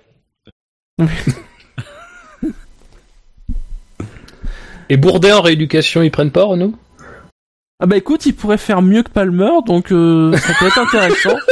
Allez, boum Jolion, si tu nous écoutes. Allez, en Q2 est arrivé dernier de la Q2 en 15e place Felipe Massa. Lewis Hamilton a donc fait le 14e temps de la Q2. oui, oui. Magnussen est 13e, Hülkenberg 12 et c'est Gviat le 11e et dernier éliminé de cette Q2. Ah là là, le Hamilton. devance Massa, moi je suis content. T'es content? Oui, oui. Eh, il y a 9 ans, c'était bien. Eh, bon. Par contre, j'avais pas vu Massa être... et- Oui, Massa a fait un temps euh, extrêmement... euh, Bah, c'est les Williams aussi, elles sont un peu nulle part hein, ce week-end. hein. Oh, enfin, là, quand même, à 8 secondes. Mais c'est étonnant parce Ah que oui, oui, elles c'est vrai, bien- oui. Oui, au niveau des temps, oui. essais libres. Mm. Moi, j'ai regardé les, les, les essais libres, je me dis tiens, les Williams, ça sont pas mal. Euh, elles avaient l'air pas mal. Après, c'est vrai que je j'ai pas regardé la, feuille de temps, mais je pense qu'ils sont pas exceptionnels. Euh, et effectivement, euh, c'est pas bon. Mais est-ce, qu'ils l'ont lancé pour un seul tour et est-ce que ça a capoté à cause Je sais même pas pourquoi ça aurait pu capoter en Q2. Ah bah oui, il y a eu l'accident de. Ouais, je crois que c'est ça, oui. Bon, peut-être qu'il a fait un premier tour de chauffe, il a fait une erreur et ça n'a pas fonctionné, puis qu'ensuite il a refait une deuxième tentative et il s'est retrouvé dans le même piège que. C'est exactement Hamilton, ça. Pas... Ouais. Euh, donc Hamilton, qui fait sa tentative, qui manque en effet de se prendre le rail euh, à Massenet, mais qui aborde son tour. En après, il a quand même le droit à la pesée FIA, tu vois, comme si, comme s'il avait pas assez de temps à perdre. Oui, mais, Mais- ça, ça arrive à tout le monde. Mais c'est ça Oui, le problème. Oui, oui, c'est que ça, tu- faut bien le dire. Hein, ça peut arriver Quand à tu tout te le mets monde. pas à l'abri euh, tout de suite à Monaco, euh, euh, c'est Enfin voilà, t'es comptable après de tous ces petits trucs là et qui sont des choses normales et sur lesquelles il perd pas non plus trois heures. Non, non. Mais il perd quoi une minute, une minute et demie? Euh, bah voilà, c'est évident que ça te met un peu plus la pression à la fin. Et surtout que c'est un truc qui arrive à, à de nombreuses reprises dans Ouais. la saison d'un pilote. Alors évidemment là le contexte fait que lui ça le dénerve et que euh, ça, ça on, on va imaginer que ça a une conséquence. Mais il y a, il y a plus tout un tas de séances de qualification où il est convoqué euh, à la pesée et où ça n'a pas d'impact parce que bah voilà c'est pas Monaco parce qu'il a peut-être déjà assuré un temps ou parce qu'il a encore du temps pour faire des choses. Là il a encore du temps pour assurer un temps. Euh, voilà et, euh, et et c'est, c'est effectivement, c'est là pour le coup, j'ai envie de dire, il, il con- peut pas contrôler grand chose dans cette phase-là. Non. Euh, il est plutôt euh, dépendant du reste. Lui il doit faire son boulot. Il fait, on va dire, son boulot parce qu'il essaye de faire un temps et il est en avance sur le dixième chrono, même si c'est pas mirobolant, mais il- pouvait passer en Q3. Oui, normalement, il passe en mec qui Q3. crache, oui. bah, c'est, Mm. c'est dommage. Euh, Ouais. lui pouvait pas faire grand chose, ça lui échappe. Mais effectivement, bah il paye, euh, il paye euh, le fait de pas avoir fait plus tôt la différence. Après, ce qui est certain, c'est que alors soit vraiment euh, il s'est totalement fourvoyé dans les réglages et euh, dans ce cas-là, euh, bah il y a pas grand chose à dire et c'est une chose qui peut arriver comme ça arrive assez souvent à Hamilton, faut reconnaître.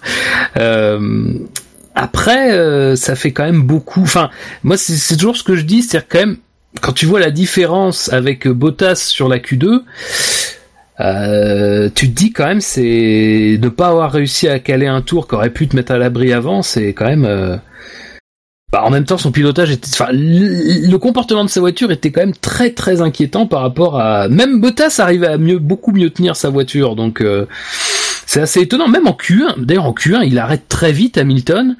Euh, moi, quand j'ai vu au moment où il a arrêté, il avait quand même une demi seconde de retard sur euh, sur les meilleurs temps. Enfin, il devait avoir 4 dixièmes à ce moment-là, et puis les autres ont amélioré devant aussi.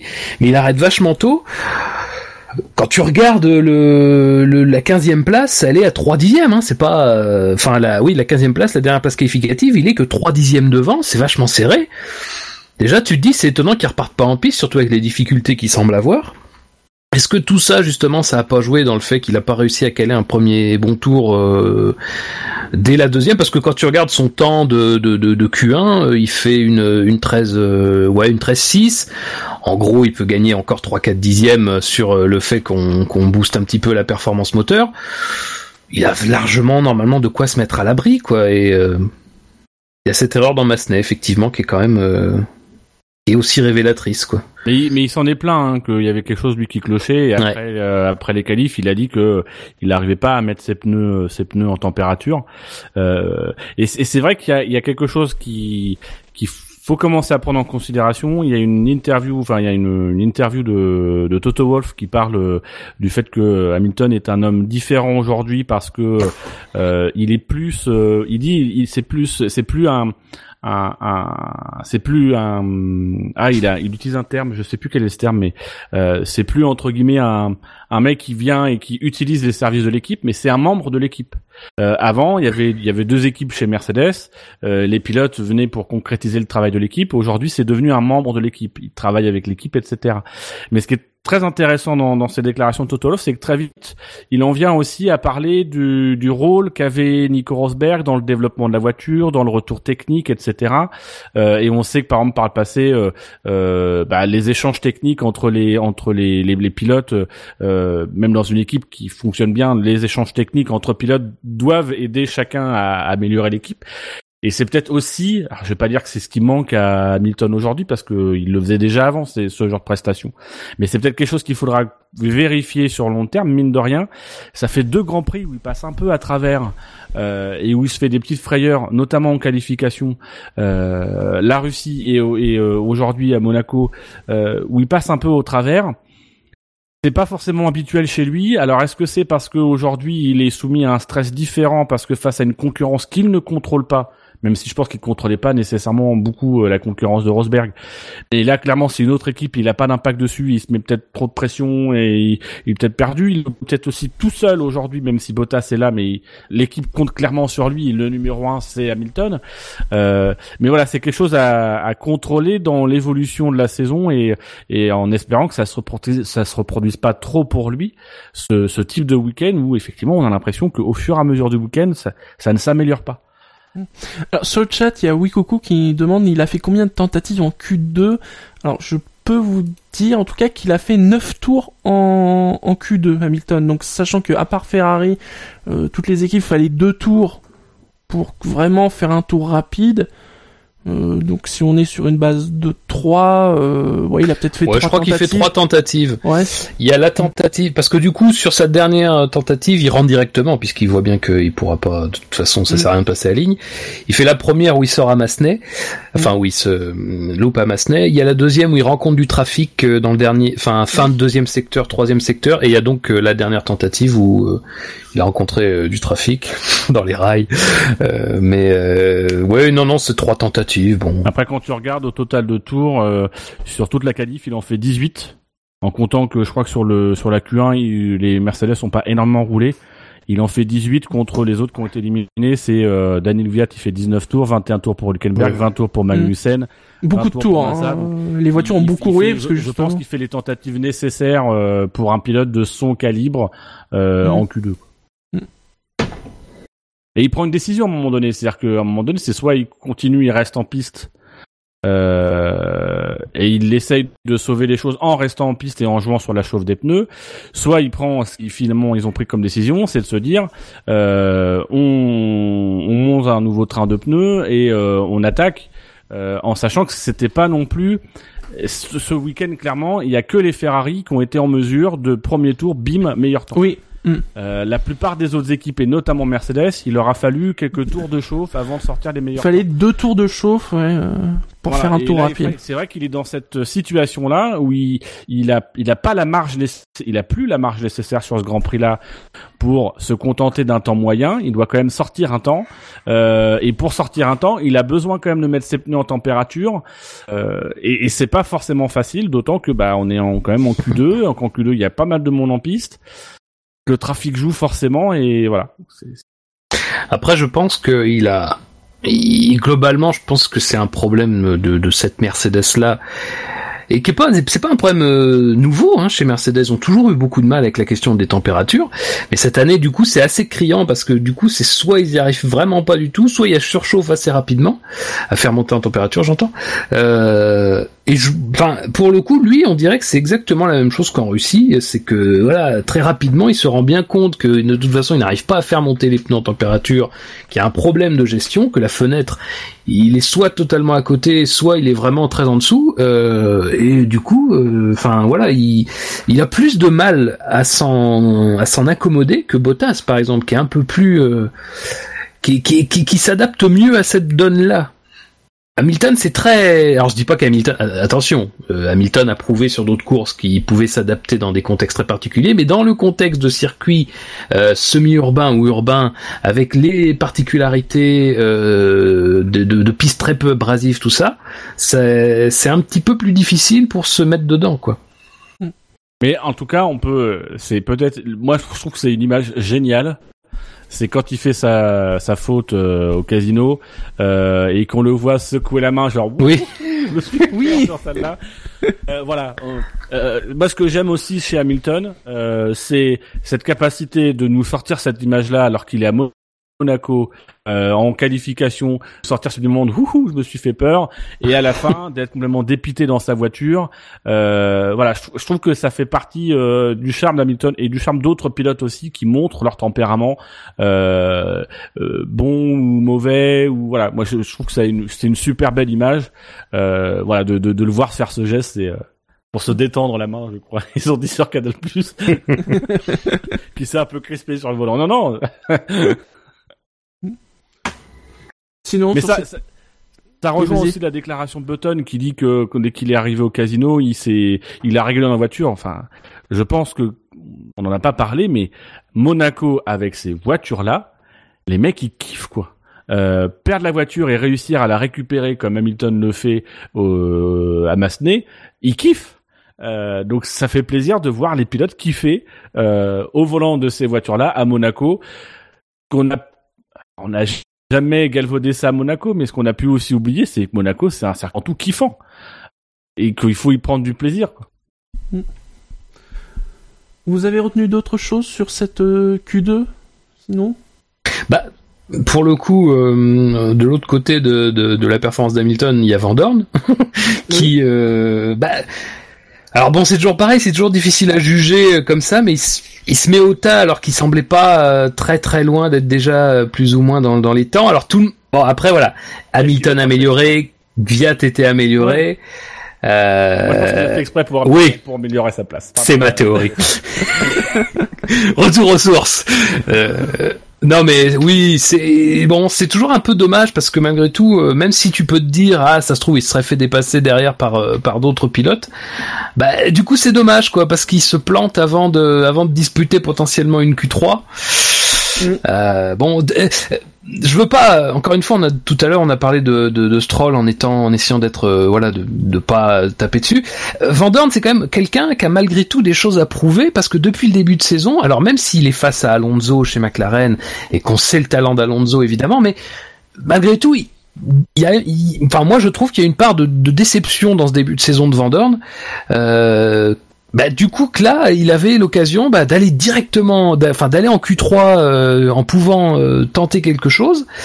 Euh, voilà bon c'est toujours un petit truc euh, et lui pour le coup c'est vrai qu'après en, interview alors encore une fois c'est signe surtout d'une grande confiance et euh, d'un orgueil normal euh, chez des pilotes qui ont atteint ce niveau-là et surtout qu'on- qui l'ont atteint après un parcours long en formule inférieure mais malgré tout, voilà, c'est un peu, c'est une petite pierre dans le jardin de Vendorme qui, je pense, aurait mérité de ne pas être là. Mais encore une fois, je dis ça tout en prenant bien la, euh, la précaution de dire que si ça se trouve, euh, son tour aurait été mauvais et que derrière il se serait fait passer par Hamilton, par Gviat, et puis voilà, et qu'on n'en aurait pas parlé ensuite en, en Q3. Mais bon, malgré tout, c'est c'est voilà, c'est le petit le petit la petite note négative euh, sur laquelle on termine quoi. Ce samedi. Moi, ce que j'ai, ce que j'ai noté euh, sur la Q2, en fait, c'est que j'ai rien pu noter, justement à cause de l'accident d'Hamilton, enfin de, de l'exclusion d'Hamilton. Alors ça, c'est pas lié au fait de course, mais c'est lié au, au diffuseur et c'est lié au, au, au commentateur. À partir du moment donné où Hamilton est éliminé, on ne s'est plus intéressé au reste. Et donc, si nous, en tant que spectateurs, à ce moment-là, on est spectateurs, on ne va pas faire l'effort, on n'a pas l'application d'aller regarder ou de se concentrer sur le reste, eh ben, il n'y a plus rien d'autre qui existe. On est totalement aspiré. Donc, aujourd'hui, moi, sur la Q2, je suis incapable de livrer une analyse sur la Q2, puisque la Q2, c'est résumé, et on en a beaucoup parlé, à euh, Hamilton éliminé, euh, l'accident de Van Dorn. Le reste, je suis incapable de mesurer les, les performances des uns et des autres. Que je pense que à ce moment-là, euh, on commence déjà à voir plus ou moins Vettel s'éteindre. Et que ça, ça va... Ah, on, voit en tout cas que les Ferrari, euh, je crois qu'ils le disent les commentateurs, est en train de voler sur la piste. Oui. Quand même. Là, on se dit, euh, ah oui, quand même, euh, ouais. Et on commence à voir un Vettel un peu plus en difficulté par rapport à Raikkonen. Eh bien, passons à la Q3. Et donc, dixième, mais il n'a pas pu participer à la Q3, c'est Van Dorn, alors, qui est dixième, mais qui devrait partir euh, douzième, hein, puisqu'il a, souvenez-vous, il a une pénalité de trois places, suite à son accrochage, euh, alors, c'était avec euh, Massa, Oui, c'est Oui. ça, au Grand Prix d'Espagne. Neuvième, eh bien c'est Button, mais lui, euh, alors c'est pas une question d'accrochage, c'est une question de MGUH et de turbo, euh, donc il devrait partir 20ème, euh, malheureusement pour lui. Ouais, alors, Grosjean, précision parce que ça c'est pas très clair parce que moi au début j'étais en colère contre McLaren. Parce que j'ai dit ah putain ils sont chiés euh, Hamilton euh, Bu- Button il vient et ils lui font changer des pièces. Il y a pas visiblement Mhm. il y a vraiment eu un problème. Donc faut bien insister sur le fait qu'il y a Oui. vraiment eu un problème. on parle du moteur Honda. hein. juste pour euh, pour euh, renouveler le stock avant qu'Alonso revienne. Grosjean est huitième, Perez septième, Sainz sixième, Ricciardo est à la cinquième place, Verstappen est la- à la quatrième. Il sera précédé sur la seconde ligne par Valtteri Bottas et donc sur la première ligne, la première ligne peut-être la plus importante en plus, la plus importante de la saison. On a donc Allez. Sébastien Vettel deuxième et Kimi Raikkonen qui au Allez. bout de 9 Ouais. ans, putain, vous vous rendez Oui. compte On n'avait jamais évoqué une pole de Raikkonen dans le SAV de la F1. Oui. Hein J'ai vu suis- un tweet tout à l'heure qui passait euh, euh, de, enfin, de, entre les deux pôles de Raikkonen, à l'é- à l'époque de la dernière pôle de Raikkonen avant celle-ci, euh, Hamilton était zéro fois champion du monde. Sébastien Vettel devait faire ses débuts ou oui, ou ouais. juste de les faire et, et Lance Stroll avait 9 ans.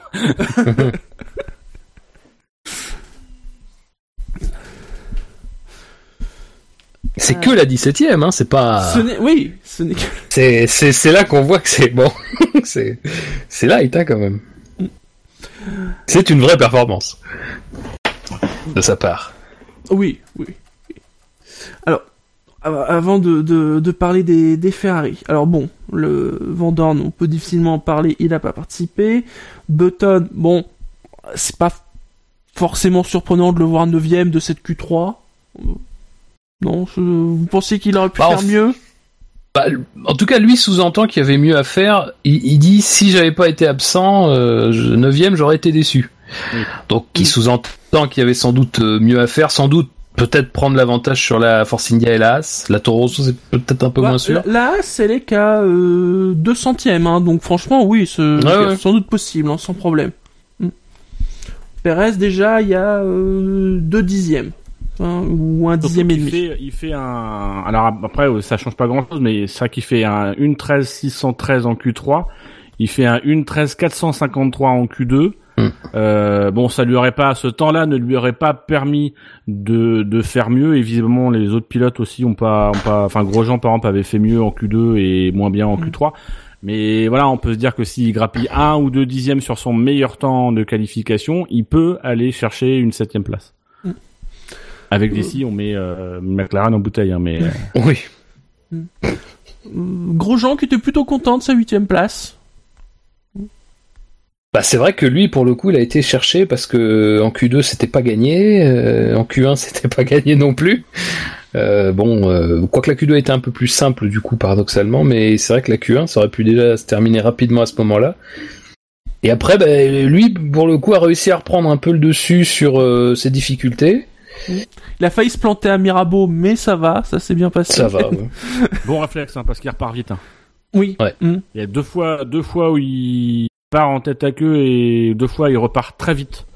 Euh, donc voilà, on voit quelqu'un qui est directeur du GPDA, donc qui est conscient des problématiques de sécurité et surtout qui réfléchit.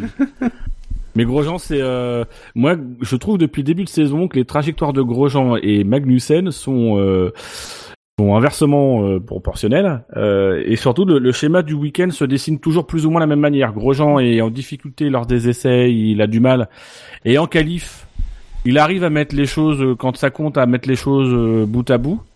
Magnussen, c'est un peu l'inverse. On a l'impression que lui, il a pas de problème en essai, ça va. Donc globalement, ça se passe plutôt pas trop mal. Euh, on l'entend pas. Alors c'est vrai qu'on entend aussi beaucoup parler de Grosjean. Oui. Euh, Mais Magnussen, on l'entend pas trop. Euh, et par contre, en qualif, voilà, c'est c'est décevant. Magnussen en qualif, c'est quasiment systématiquement c'est décevant. Euh, et surtout, les deux sont jamais ensemble. Les, les deux Oui, sont jamais c'est vrai que c'est souvent. oui. Donc c'est bien pour euh, pour euh, As, ça veut dire qu'il y a toujours un pilote qui est bien classé. Maintenant, ça serait bien que les deux soient bien classés. Euh, Perez 7 et Sainz 6ème. Pérez euh, fait le taf, quoi. C'est beau. Ouais.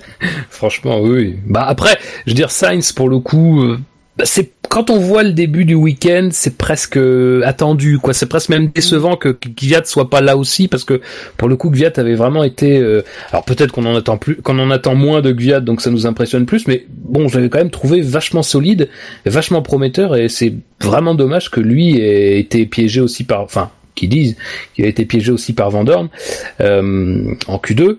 Euh, mais voilà, c'est vrai que la Toro Rosso, elle, a un- elle, elle montre quand même des belles qualités sur ce circuit. Euh, la Force India, Perez, c'est toujours euh, voilà, c'est toujours solide quoi. À ce euh, à ce moment-là de la, de la qualification, il claque le septième temps. Bon, euh, C'est pas sa meilleure qualif de l'année? Ah, euh, c'est pas Non, non, euh, à Perez, c'est pas impossible. hein. Parce que j'ai le souvenir que les Force India, c'est pas forcément les qualifs leur fort depuis le début de saison.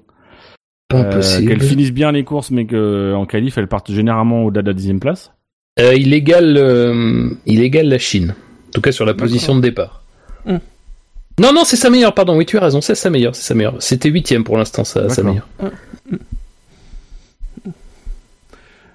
Euh, sinon, alors les Red Bull, là, qui à un moment, euh, qui à un moment de la qualif, en début de qualif, on se disait tiens, euh, c'est peut-être pas mal les Red Bull. Puis finalement, bon bah euh, l'écart s'est creusé, mais plus peut-être que l'écart entre Red Bull et les autres, une demi seconde quoi entre Verstappen et Ricardo. En Oui, mais Q2 Ricciardo, et en c'est- Q3. Euh, Ricciardo s'est plaint, euh, était visiblement pas content après les qualifications parce que il est, on l'a ressorti pour sa dernière tentative, je crois, euh, on l'a ressorti derrière, euh, enfin dans le trafic. Mhm. Et lui estime que euh, Red Bull aurait pu attendre dans la mesure où il y avait personne derrière lui, ils auraient pu attendre de manière à ce qu'il ait la voie libre et qu'il puisse euh, faire un faire un tour. Après, il a été globalement euh, dominé durant le week-end par par Verstappen, donc on va dire que l'écart n'est pas n'est pas honteux. Il prend sur la Q2, il prend 3 dixièmes, sur la Q1, il prend bon, il prend il prend moins cher sur la Q1, mais il est encore derrière. Euh, bon bah là il prend 5 dixièmes, on va dire quoi qu'il arrive, de toute façon il aurait été derrière Verstappen, ce qui n'aurait rien changé à sa Oui. position sur la grille. Ouais. Donc voilà, Mm. il, il est en colère, mais demain faut qu'il pense à autre chose. Euh, alors Ouais, surtout sinon- que la course l'année dernière s'était plutôt bien passée pour lui, donc euh, Oui. oui. pense qu'il se, il se, il se fabrique des beaux souvenirs à Monaco. Euh, En même temps, Ah, non, vu les habitudes de Verstappen à Monaco, il a qu'à attendre. Oui, mais alors, euh, euh, oui, mais alors pour le coup, tu vois, euh, s'il y a bien quelqu'un qui m'a impressionné, alors je, je suis rarement impressionné en Q1, Q2, mais pour le coup en Q1, Verstappen m'a vraiment impressionné. Alors je- peut-être qu'ils étaient déjà à fond, c'est peut-être ça le problème. Euh, mais euh, pour le coup, Verstappen était vraiment très impressionnant à regarder. Et euh, je- à un moment donné, je me suis pris à croire qu'il avait les moyens d'être. euh, alors, je je pensais pas qu'il allait jouer la pole, mais je me disais ah ça peut euh, ça peut peut-être s'intercaler entre les, les Ferrari euh, entre les Ferrari ou entre les Ferrari et, et les Mercedes quoi. Si on regarde en termes de marge, euh, t'as Vettel qui gagne 8 dixièmes entre Q1 et Q3. T'as euh, t'as Raikkonen qui gagne une seconde et Verstappen lui ne gagne entre guillemets que euh, une grosse demi seconde. Ouais. Donc Mm. effectivement, on peut penser qu'en Q1 il était déjà euh, très très costaud et que bah finalement c'est les autres qui vont augmenter leur jeu. Ouais. Même euh, même Bottas il gagne plus d'une seconde entre Q1 et Q2 et, et Q3. Et Bottas qui est troisième pour deux millièmes. À deux millièmes Avec- près, on, a- on avait une première ligne finlandaise à Monaco. Avec un splendide tour. Oui, sincèrement. Le, le, Mm. le tour embarqué, on a eu le chance, on a eu la chance de le voir en direct. En plus, le tour embarqué de Bottas, il est absolument splendide. Surtout quand tu retraces tout le week-end et que tu as vu les Mercedes en difficulté. Pour la première fois du week-end, on a vu une Mercedes plus ou moins sur des rails. Euh, ça tournait très très bien, c'était très joli à regarder. Euh, et même globalement, Bottas depuis le début du week-end, il est très costaud. Il est très vite rentré dans le dans le rythme. Euh, voilà, c'est c'est moi je trouve Bottas très solide sur ce Grand Prix pour le moment. Enfin, faut quand même se rendre compte que c'est vraiment ça joue à rien quoi. Il peut le mec peut prendre la pole quoi. C'est Oui. quand, quand tu regardes le déroulé du week-end, effectivement, c'est c'est c'est fantastique quoi. Franchement. Et donc, alors, Vettel qui tournait bien. Et, attends, si je regarde les temps, il est plus rapide en Q1. Et ouais, en effet, sur la Q2, il est déjà plus lent que Raikkonen. Mais alors, par contre, sur la Q3, j'ai l'impression il, enfin, il, il s'est débattu, mais euh, Enfin voilà, euh, Kimi avait mis de l'écart, euh, c'était plus possible quoi. Bah, c'est- que Raikkonen a été vraiment très performant suite. Et ça, ça a été quelque chose d'assez constant euh, sur euh, sur euh, la fin de qualification. Très vite, il était dans le coup et ça lui Mm. et ça mine de rien, ça lui a permis de bâtir progressivement euh, la possibilité d'améliorer, d'améliorer. Il n'a pas amélioré de grand chose sur sa dernière tentative, mais c'est ce petit truc qui, par rapport à Vettel, lui, a, a commencé du mauvais pied la Q3. Bah, Vettel, mine de rien, il s'est mis à courir après le chrono. Alors après, c'est toujours à relativiser parce que franchement, Vettel, euh, avec la belle faute qu'il fait à, à l'épingle, à aux Loves, il finit qu'à 43 millième. Hein, donc euh, c'est bon, c'est quand même euh, intéressant quoi de sa part. Son dernier secteur est quand même assez beau hein, par rapport notamment à, à Raikkonen. Euh, mais euh, bon, euh, malgré tout, voilà, c'est- comme quoi ça se joue vraiment à ce début de ces de, de Q3 où tout de suite euh, Raikkonen est dans le coup, se pose tout de suite avec une bonne base de travail pour améliorer par la suite. Là où Vettel, eh ben, il a fallu tout de suite qu'il aille un peu plus piocher et euh, il en a fait un peu trop quoi. Mais c'est un peu le même problème finalement que Hamilton. Hein. C'est-à-dire que c'est un, pilote. Je pense qu'il est, il est surpris parce que mine de rien, il y a quand même une belle différence lors des essais. euh, enfin, dans mon souvenir, une bonne différence entre les deux pilotes Ferrari. Je pense qu'il est aussi un peu surpris pris au vif dans les qualifications de voir Raikkonen aussi en forme dès le début.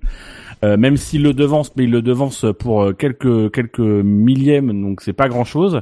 Et que derrière, en fait, euh, le Raikkonen lui, il continue à, à monter et, et Vettel qu'on voyait battre les records, euh, euh, qu'on voyait quasiment en pôle dès dès la fin des essais libres 3, euh, bah finalement il s'est dit la, la pôle elle est pas gagnée, il en a peut-être fait un petit peu trop. Et donc du coup bah il a commencé à rentrer, c'est un peu à, petite échelle ce qui peut peut-être toucher Mercedes cette année. Mercedes qui a eu la vie facile pendant trois ans et qui là tout d'un coup commence à avoir la vie moins facile et du coup qui découvre qui découvre des petites marges d'amélioration, qui découvre que finalement ils, ils, ils étaient pas à fond, qui est confronté à de nouveaux problèmes, bah, c'est peut-être aussi ce qui s'est passé un peu pour Vettel, qui a pas forcément été menacé sur le week-end, si ce n'est euh, en essai libre 1, euh, mais c'était pas encore une menace. Euh, il a eu la vie plutôt tranquille jusque jusqu'au début des qualifs, puis en qualif, bah, son coéquipier se pointe, et là il cherche un petit peu ce qu'il peut améliorer, il commence à douter, à se poser des questions, et puis bah finalement c'est de plus en plus difficile. Sur le chat, on nous dit un seul tour de chauffe pour Kimi alors que Vettel a eu besoin de deux tours. C'est le cas. J'ai l'impression que même Vettel, euh, un tour c'était suffisant, mais je me trompe peut-être.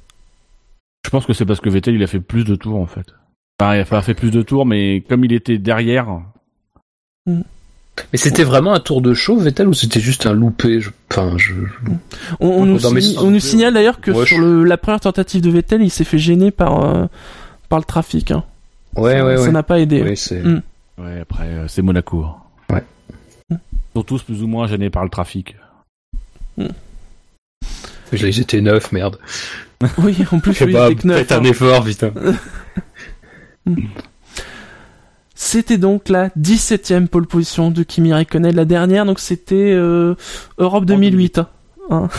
Europe ou France, je sais plus. France 2008. En France 2008. C'est la, truc deux- la France. C'est la 210e pole position pour Ferrari en tant que constructeur et la 211e en tant que motoriste. À une moyenne de 166,439 km heure. Tout à fait. Hmm. Et ils n'ont pas eu de, de retrait de points, hein, malgré le fait d'avoir roulé à 166 de moyenne en pleine ville. hein. Oui. Hein. Ne faites pas ça chez vous. Hein. Oui. Les pronostics pour la course. Alors, avec Je- cette... je, je, je, pense, en tout cas, que je suis parti deux ans et qu'en termes d'humour, Shinji a, a gagné. Ah, je- Oui, tu sais pas, tu sais pas comment rebondir, en fait. Mais oui, là, pour le coup, on est un peu sur le cul, on sait pas s'il faut qu'on rie. on- Ouais. Voilà, c'est.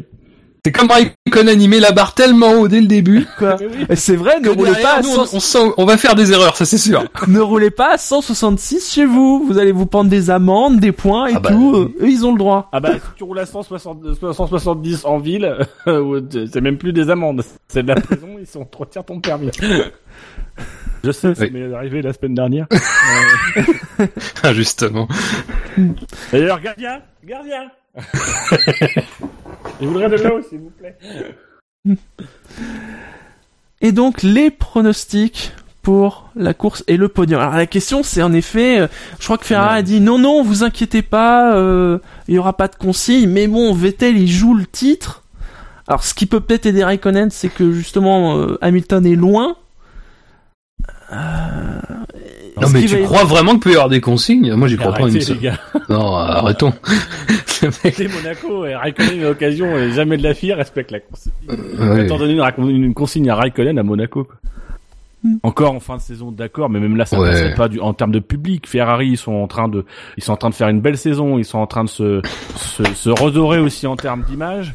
Euh, Il y a un beau binôme qui s'entend bien, mais jamais de la vie à Monaco, ils vont donner cette consigne-là. Mm. Même s'il y a l'épée de Damoclès technique, quoi qu'il faut la relativiser, parce que Ferrari, ils ont expliqué qu'ils ont changé beaucoup de pièces, mais parce que ils font, ils vont faire tourner. Euh, là où par exemple Mercedes, visiblement, ils font pas tourner, euh, ils font un moteur et ils utilisent tout, et puis après ils rechangent de moteur. Bon, Ferrari euh, sur certaines pièces, notamment le turbo, ils ont dit qu'il y a effectivement des, pièces qu'on qu'on souffert et qui pourront pas remettre, mais il y a aussi des, des choix stratégiques qui ont été de mettre des turbos pour contrôler l'usure sur toute la saison. Euh, Donc voilà, il y a quand même cette épée de Damoclès, mais on n'est pas dans une situation désespérée. On le voit, il suffit que il suffit que Vettel gagne demain et que Hamilton marque pas de points. Il y a 25 il y a 25 points en plus la situation au championnat euh, euh, devient moins dramatique en cas de d'épée de Damoclès. Donc bon, les consignes c'est beaucoup trop tôt. Pour vous le, le podium demain. Bah alors, euh, visiblement les deux courses de GP2, euh, le mec était en pôle et pas bien parti. Mais est-ce qu'il roulait en Donc- Ferrari? Euh, Il y avait il y avait Charles Leclerc, je crois qu'il partait en pole position lors Ah. de la course 1. Et, Ah, pilote Ferrari, merde. Peut-être Ferrari, ouais. euh, Ça s'accumule. Et deuxième, c'était Checoto Junior qui s'est fait doubler par euh, Nick De Vries qui a d'ailleurs remporté, euh, je m'excuse si je, je spoil le résultat, mais qui a remporté sa première victoire euh, en Formule 2. Mais les deux ont eu du mal, euh, les deux Poleman apparemment ont eu du mal à s'élancer. Donc je mettrais Vettel vainqueur. mais pas sur consigne. Ah, je pense moi que ça sera euh, allez Raikkonen, Vettel, Bottas. On est à Monaco, voilà donc euh, Raikkonen, Vettel, Bottas, les trois premiers. Ah bah moi c'est Vettel, Raikkonen, Bottas. Alors je, je, sais, je sais pas quand, mais à mon avis ils veulent le passer. c'est comme ça. Moi je mettrais Vettel, Raikkonen, Verstappen. Hmm. Je sens bien la petite, euh, la petite manœuvre au départ de Verstappen sur Bottas. Ou Ricciardo, du coup, parce que dans ce cas-là, peut-être que les deux peuvent s'accrocher. Ah oui, agressifs. que Ricciardo continue. Maintenant, vu sa vitesse moyenne, on peut pas écarter la présence sur le podium de Fernando Alonso. C'est vrai. Oui. Et partout, euh, ça peut le faire. Oui. 100 160 en ville, c'est un minimum là. Ben, en tout cas, enfin bon après, euh, je, je, je sais pas pourquoi je sens. Alors, j'ai conscience que ce que je dis est enregistré, mais je sens que ça va être un Grand Prix de Monaco qui va être euh, très animé. Je sais pas pourquoi. Mais ne serait-ce que la présence d'Hamilton en 13 e place, quoi. Bah Oui, ouais, je ça. me dis que. Vous, vous l'imaginez que- finir, finir dans euh, où euh, Hamilton justement? Bah écoute, écoute, il a fait repérage à Massenet. euh, il a vu un spot, c'est pas mal. Euh, non, mais sincèrement, je, bon. Alors après Hamilton, c'est pas le Hamilton de 2011 qui avait à peu près écarté tout le monde sur son passage pour euh, essayer de, de remonter. Euh, mais euh, voilà, je, c'est quand même une belle position euh, pour voir partir Hamilton et voir et voir ce qu'il va faire euh, quand il sera confronté à des voitures qui seront. euh, Alors après attention parce que les écarts sont pas mal resserrés à Monaco, donc t'auras pas quand même une, euh, t'auras pas des écarts de performance, euh, les fameux deux secondes, les fameuses deux secondes d'écart euh, qu'il faut euh, normalement pour euh, passer une voiture, soi-disant. Donc euh, voilà, ça, ça risque. Ça va euh, être très compliqué. hein. Oui. Il n'y a pas eu sur la course de GP2, j'ai regardé la deuxième que j'ai regardé cet après-midi, ça dépassait pas des masses, alors qu'ils ont le DRS et que les voitures sont plus petites. Ils sont plus petites, ouais. Euh, Il y a eu des dépassements à la Rascasse qui se sont, bah, c'est quasiment le seul endroit où ça s'est dépassé, euh, qui se sont joués au chausse-pied euh, avec des dégâts. Euh, enfin, clairement, Monaco aujourd'hui déjà en Formule 1, c'était c'était difficile de doubler. Là, avec les voitures plus larges, euh, moi j'ai du mal à voir, euh, malgré tout le talent de Hamilton, en dehors de, de la stratégie des safety cars qui pourraient jouer, gagner des places comme ça, gagner des places au pilotage, en dépassement malgré tout son talent, s'il finit pas dans le mur sur une manœuvre, euh, je le vois pas gagner euh, euh, plus de 3, 3 ou 5 places. Quoi. C'est, c'est, euh, Donc en, fait, dans votre hypothèse, la Mercedes qu'on verra le plus devant demain, c'est la Mercedes de Bernd Melander. Oui, dans mon hypothèse. Oui. Mais après, justement, j'ai envie de dire, c'est peut-être justement là que Hamilton sera euh, fort, c'est peut-être qu'il n'aura pas à, dépasser beaucoup de voitures en piste et qu'il choisira d'essayer de, de, mettre en place une stratégie un peu plus, euh, un peu plus couillue. De toute façon, je, c'est presque le moment, quoi, parce que là, franchement, ça n'a, enfin, je trouve que ça n'a aucun intérêt de faire comme tout le monde dans cette position-là. Euh, de toute façon, même, enfin, quand on voit ses difficultés euh, dans la conduite tout le week-end, je suis pas sûr qu'il aurait à gagner, à tenter de rivaliser en, pilotage pur avec d'autres. Euh, franchement, donc, pour, pourquoi pas tenter un pari qui te met, qui te met effectivement un peu en difficulté au début de course, mais une voiture de sécurité par-ci, une voiture de sécurité par-là, peut commencer à gagner des places et puis et puis voilà, on sait jamais, on sait jamais ce qui peut se passer devant. Euh, voilà, c'est, on a des voitures cette année bien plus larges, un goulot, un vrai goulot d'étranglement euh, qui arrive rapidement. Donc c'est vrai que si quelqu'un prend un, mauvais envol, ça peut se voir assez rapidement et ça peut créer euh, du grabuge. Voilà, c'est, je pense pas que ce soit sur la piste qui, qui gagnera, ça sera plutôt dans les stands, quoi, dans sa stratégie. Ouais, je pense que mettre les euh, partir en super et mettre les ultras au premier tour, je pense que ça se tente, hein, franchement. Ouais. Mais alors, je suis pas sûr que ce soit une, une stratégie qui convienne à Hamilton. Ah oui, ça. Parce que parce que c'est c'est surtout, euh, euh, euh je pense qu'au contraire, ce qu'il faut qu'il fasse, c'est partir en super tendre, aller le plus loin possible, et après finir. Enfin, je pense que il faut pas qu'il tombe dans cette stratégie parce que visiblement les les les, les pneus, il va au fur et à mesure, il va pas être à l'aise, il va pas réussir à les faire chauffer ou enfin, je vois je vois pas comment il pourrait faire chauffer son train de pneus ultra tendre pendant toute la course. Euh, il s'est souvent plaint du comportement de ses pneus, etc. Moi, je vois pas comment il peut tenir toute la course avec ce train de pneus tendre, de pneus d'ultra tendre. Oui, non, je pense pas. Ou alors c'est c'est partir en ultra tendre en espérant euh, euh, le mener le plus loin possible. Euh, parce que pour moi, c'est sa chance. C'est-à-dire qu'il a la voiture la plus rapide, il va laisser les autres rentrer au stand. Lui, il va, il va rouler le plus possible en ultra tendre tant que ses pneus le lui permettent. Et après, il vient, il met soit de l'ultra tendre, soit du super tendre, et il va gagner des positions comme ça. Clairement, ce qu'il faut qu'il fasse, c'est essayer de gagner des positions. Euh, moi aujourd'hui, je vois, je, je, je, crois plus en cette stratégie-là qu'une stratégie un peu suicide qui consiste à rentrer au premier tour et puis en, en, ramassant tout, en ayant le risque que euh, sa gestion des pneus sur les 77 tours qui restent soit pas optimale. Quoi. Moi, ça me paraît trop risqué comme stratégie. Il, il joue quand même le championnat et le but du jeu qu'il doit avoir, c'est avoir des points, c'est pas hors de portée. Il va avoir Van Dorn juste devant lui parce que Van Dorn a trois places de pénalité. Euh, il va, il y a, il y a, il y a, il y a, quoi d'autre? Il y a la Toro Rosso, il y a Hülkenberg devant, il y a Magnussen devant. Bon, c'est des pilotes qui, qui sont quand même à sa portée. Donc le but du jeu pour lui, c'est d'essayer de remonter 7 6 et de prendre ces petits points-là qui peuvent faire leur différence en fin de saison. Hmm. Très bien, messieurs, on va arriver à la fin de cette émission. Et euh, les rappels réseau habituels, le SAV de la F1, c'est sur iTunes, c'est sur Pod Radio, sur PodCloud, sur Facebook, sur Twitter, sur YouTube, sur Stand F1, sur Actu F1. Toujours pas sur Euh, non, pas encore. pas encore, attention. Tu peux taper F1 sur YouPorn. non, non. Et c'est, non, Fab, non. Ça y est, j'ai à nouveau les images, putain. Très belle course. Parce que la F1 sur Internet, c'est sûr. Euh, SAVF1.fr. bien sûr. Parce que le SAV de la F1, c'est... La famille. C'est le retour. c'est le retour. Donc n'oubliez pas, la course c'est à 14h. L'autre course, s'il n'y a pas de pluie, parce sur que sur C8 aussi, il faut pas oublier de le dire. Oui, sur C8. Alors bon, déjà un. Euh, bon, euh, y a, alors je sais pas encore exactement comment ça va se passer par rapport à la pub pendant la course et tout ça, mais surtout c'est Alexandre Delperrier qui commente. Voilà. Et Jean-Éric Vergne. Oui, non, mais là encore. Bon, Oh, bon, tu sais. je- Tu moi, sais. je, moi, je l'ai pas entendu. Je lui donne le bénéfice du doute. Mais je comprends pas l'intérêt en fait de, de, de payer deux autres mecs pour Mais faire... Ils ont pas le droit, en Ils ont pas le droit. D'accord. Ah, Ils ils, ont sont pas- obligés d'être deux programmes différents. Voilà. Donc euh, Ouais. c'est Delperrier et Vergne euh, qui commenteront la course de Monaco. Ah, ça va être nul à chier. C'est voilà. Bon, je vais quand même l'enregistrer pour voir un peu comment se- s'organise le dispositif sur ce site.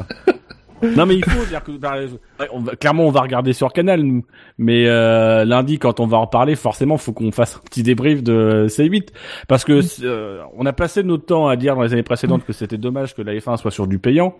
Mm. Bon bah là on va avoir un Grand Prix sur du gratuit euh, qui a clairement une valeur test. Oui oui.